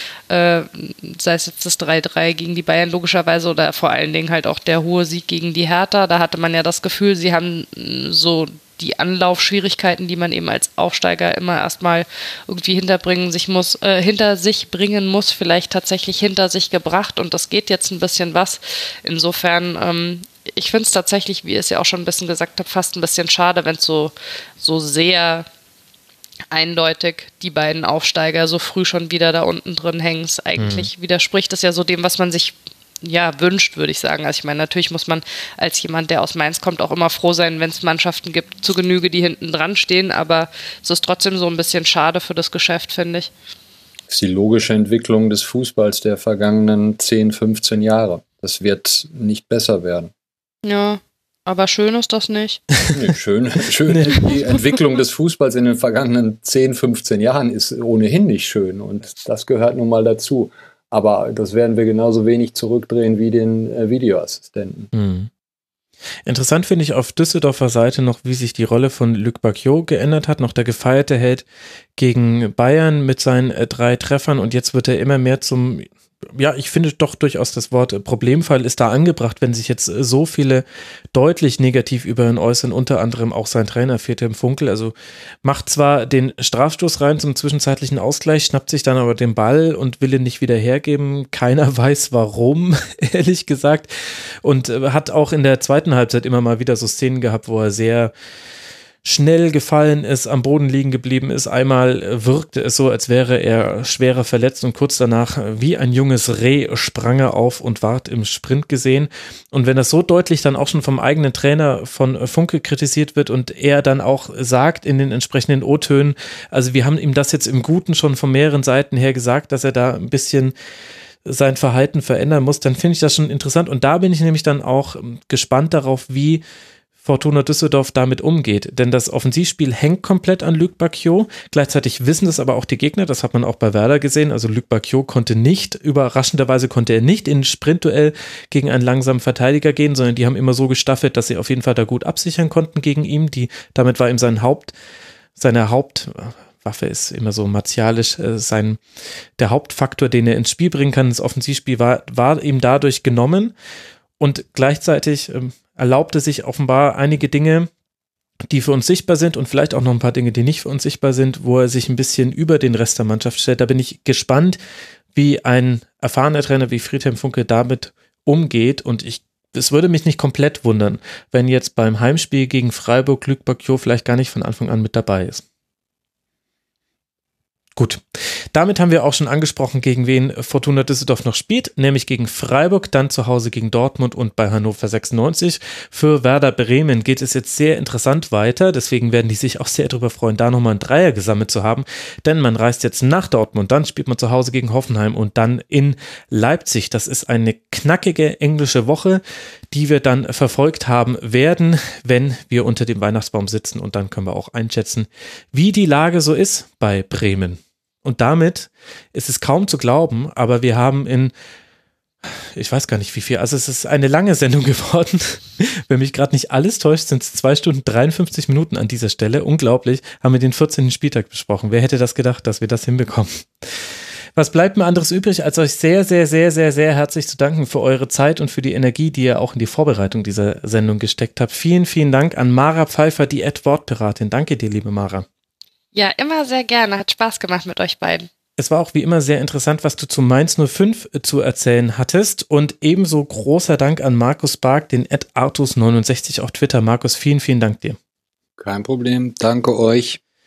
Und euch, lieben Hörerinnen und Hörern, danke fürs Zuhören. Wenn ihr hier an dieser Stelle angekommen seid, dann beglückwünsche ich euch dazu, denn es gibt bald wieder Neues aus dem Hause Rasenfunk. Zwei Kurzpässe werden in dieser Woche veröffentlicht. Das heißt, Ihr habt es jetzt schon geschafft, die Schlusskonferenz durchzuhören, dann könnt ihr euch jetzt auch gleich den Kurzpässen widmen. Ihr habt wie immer alles richtig gemacht. Und dann hören wir uns wieder nach dem 15. Bundesligaspieltag. Bis dahin euch eine gute Zeit. Macht's gut.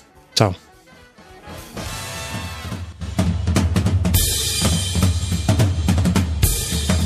Das war die Rasenfunk-Schlusskonferenz. Wir gehen nun zurück in die angeschlossenen Funkhäuser. Thank you.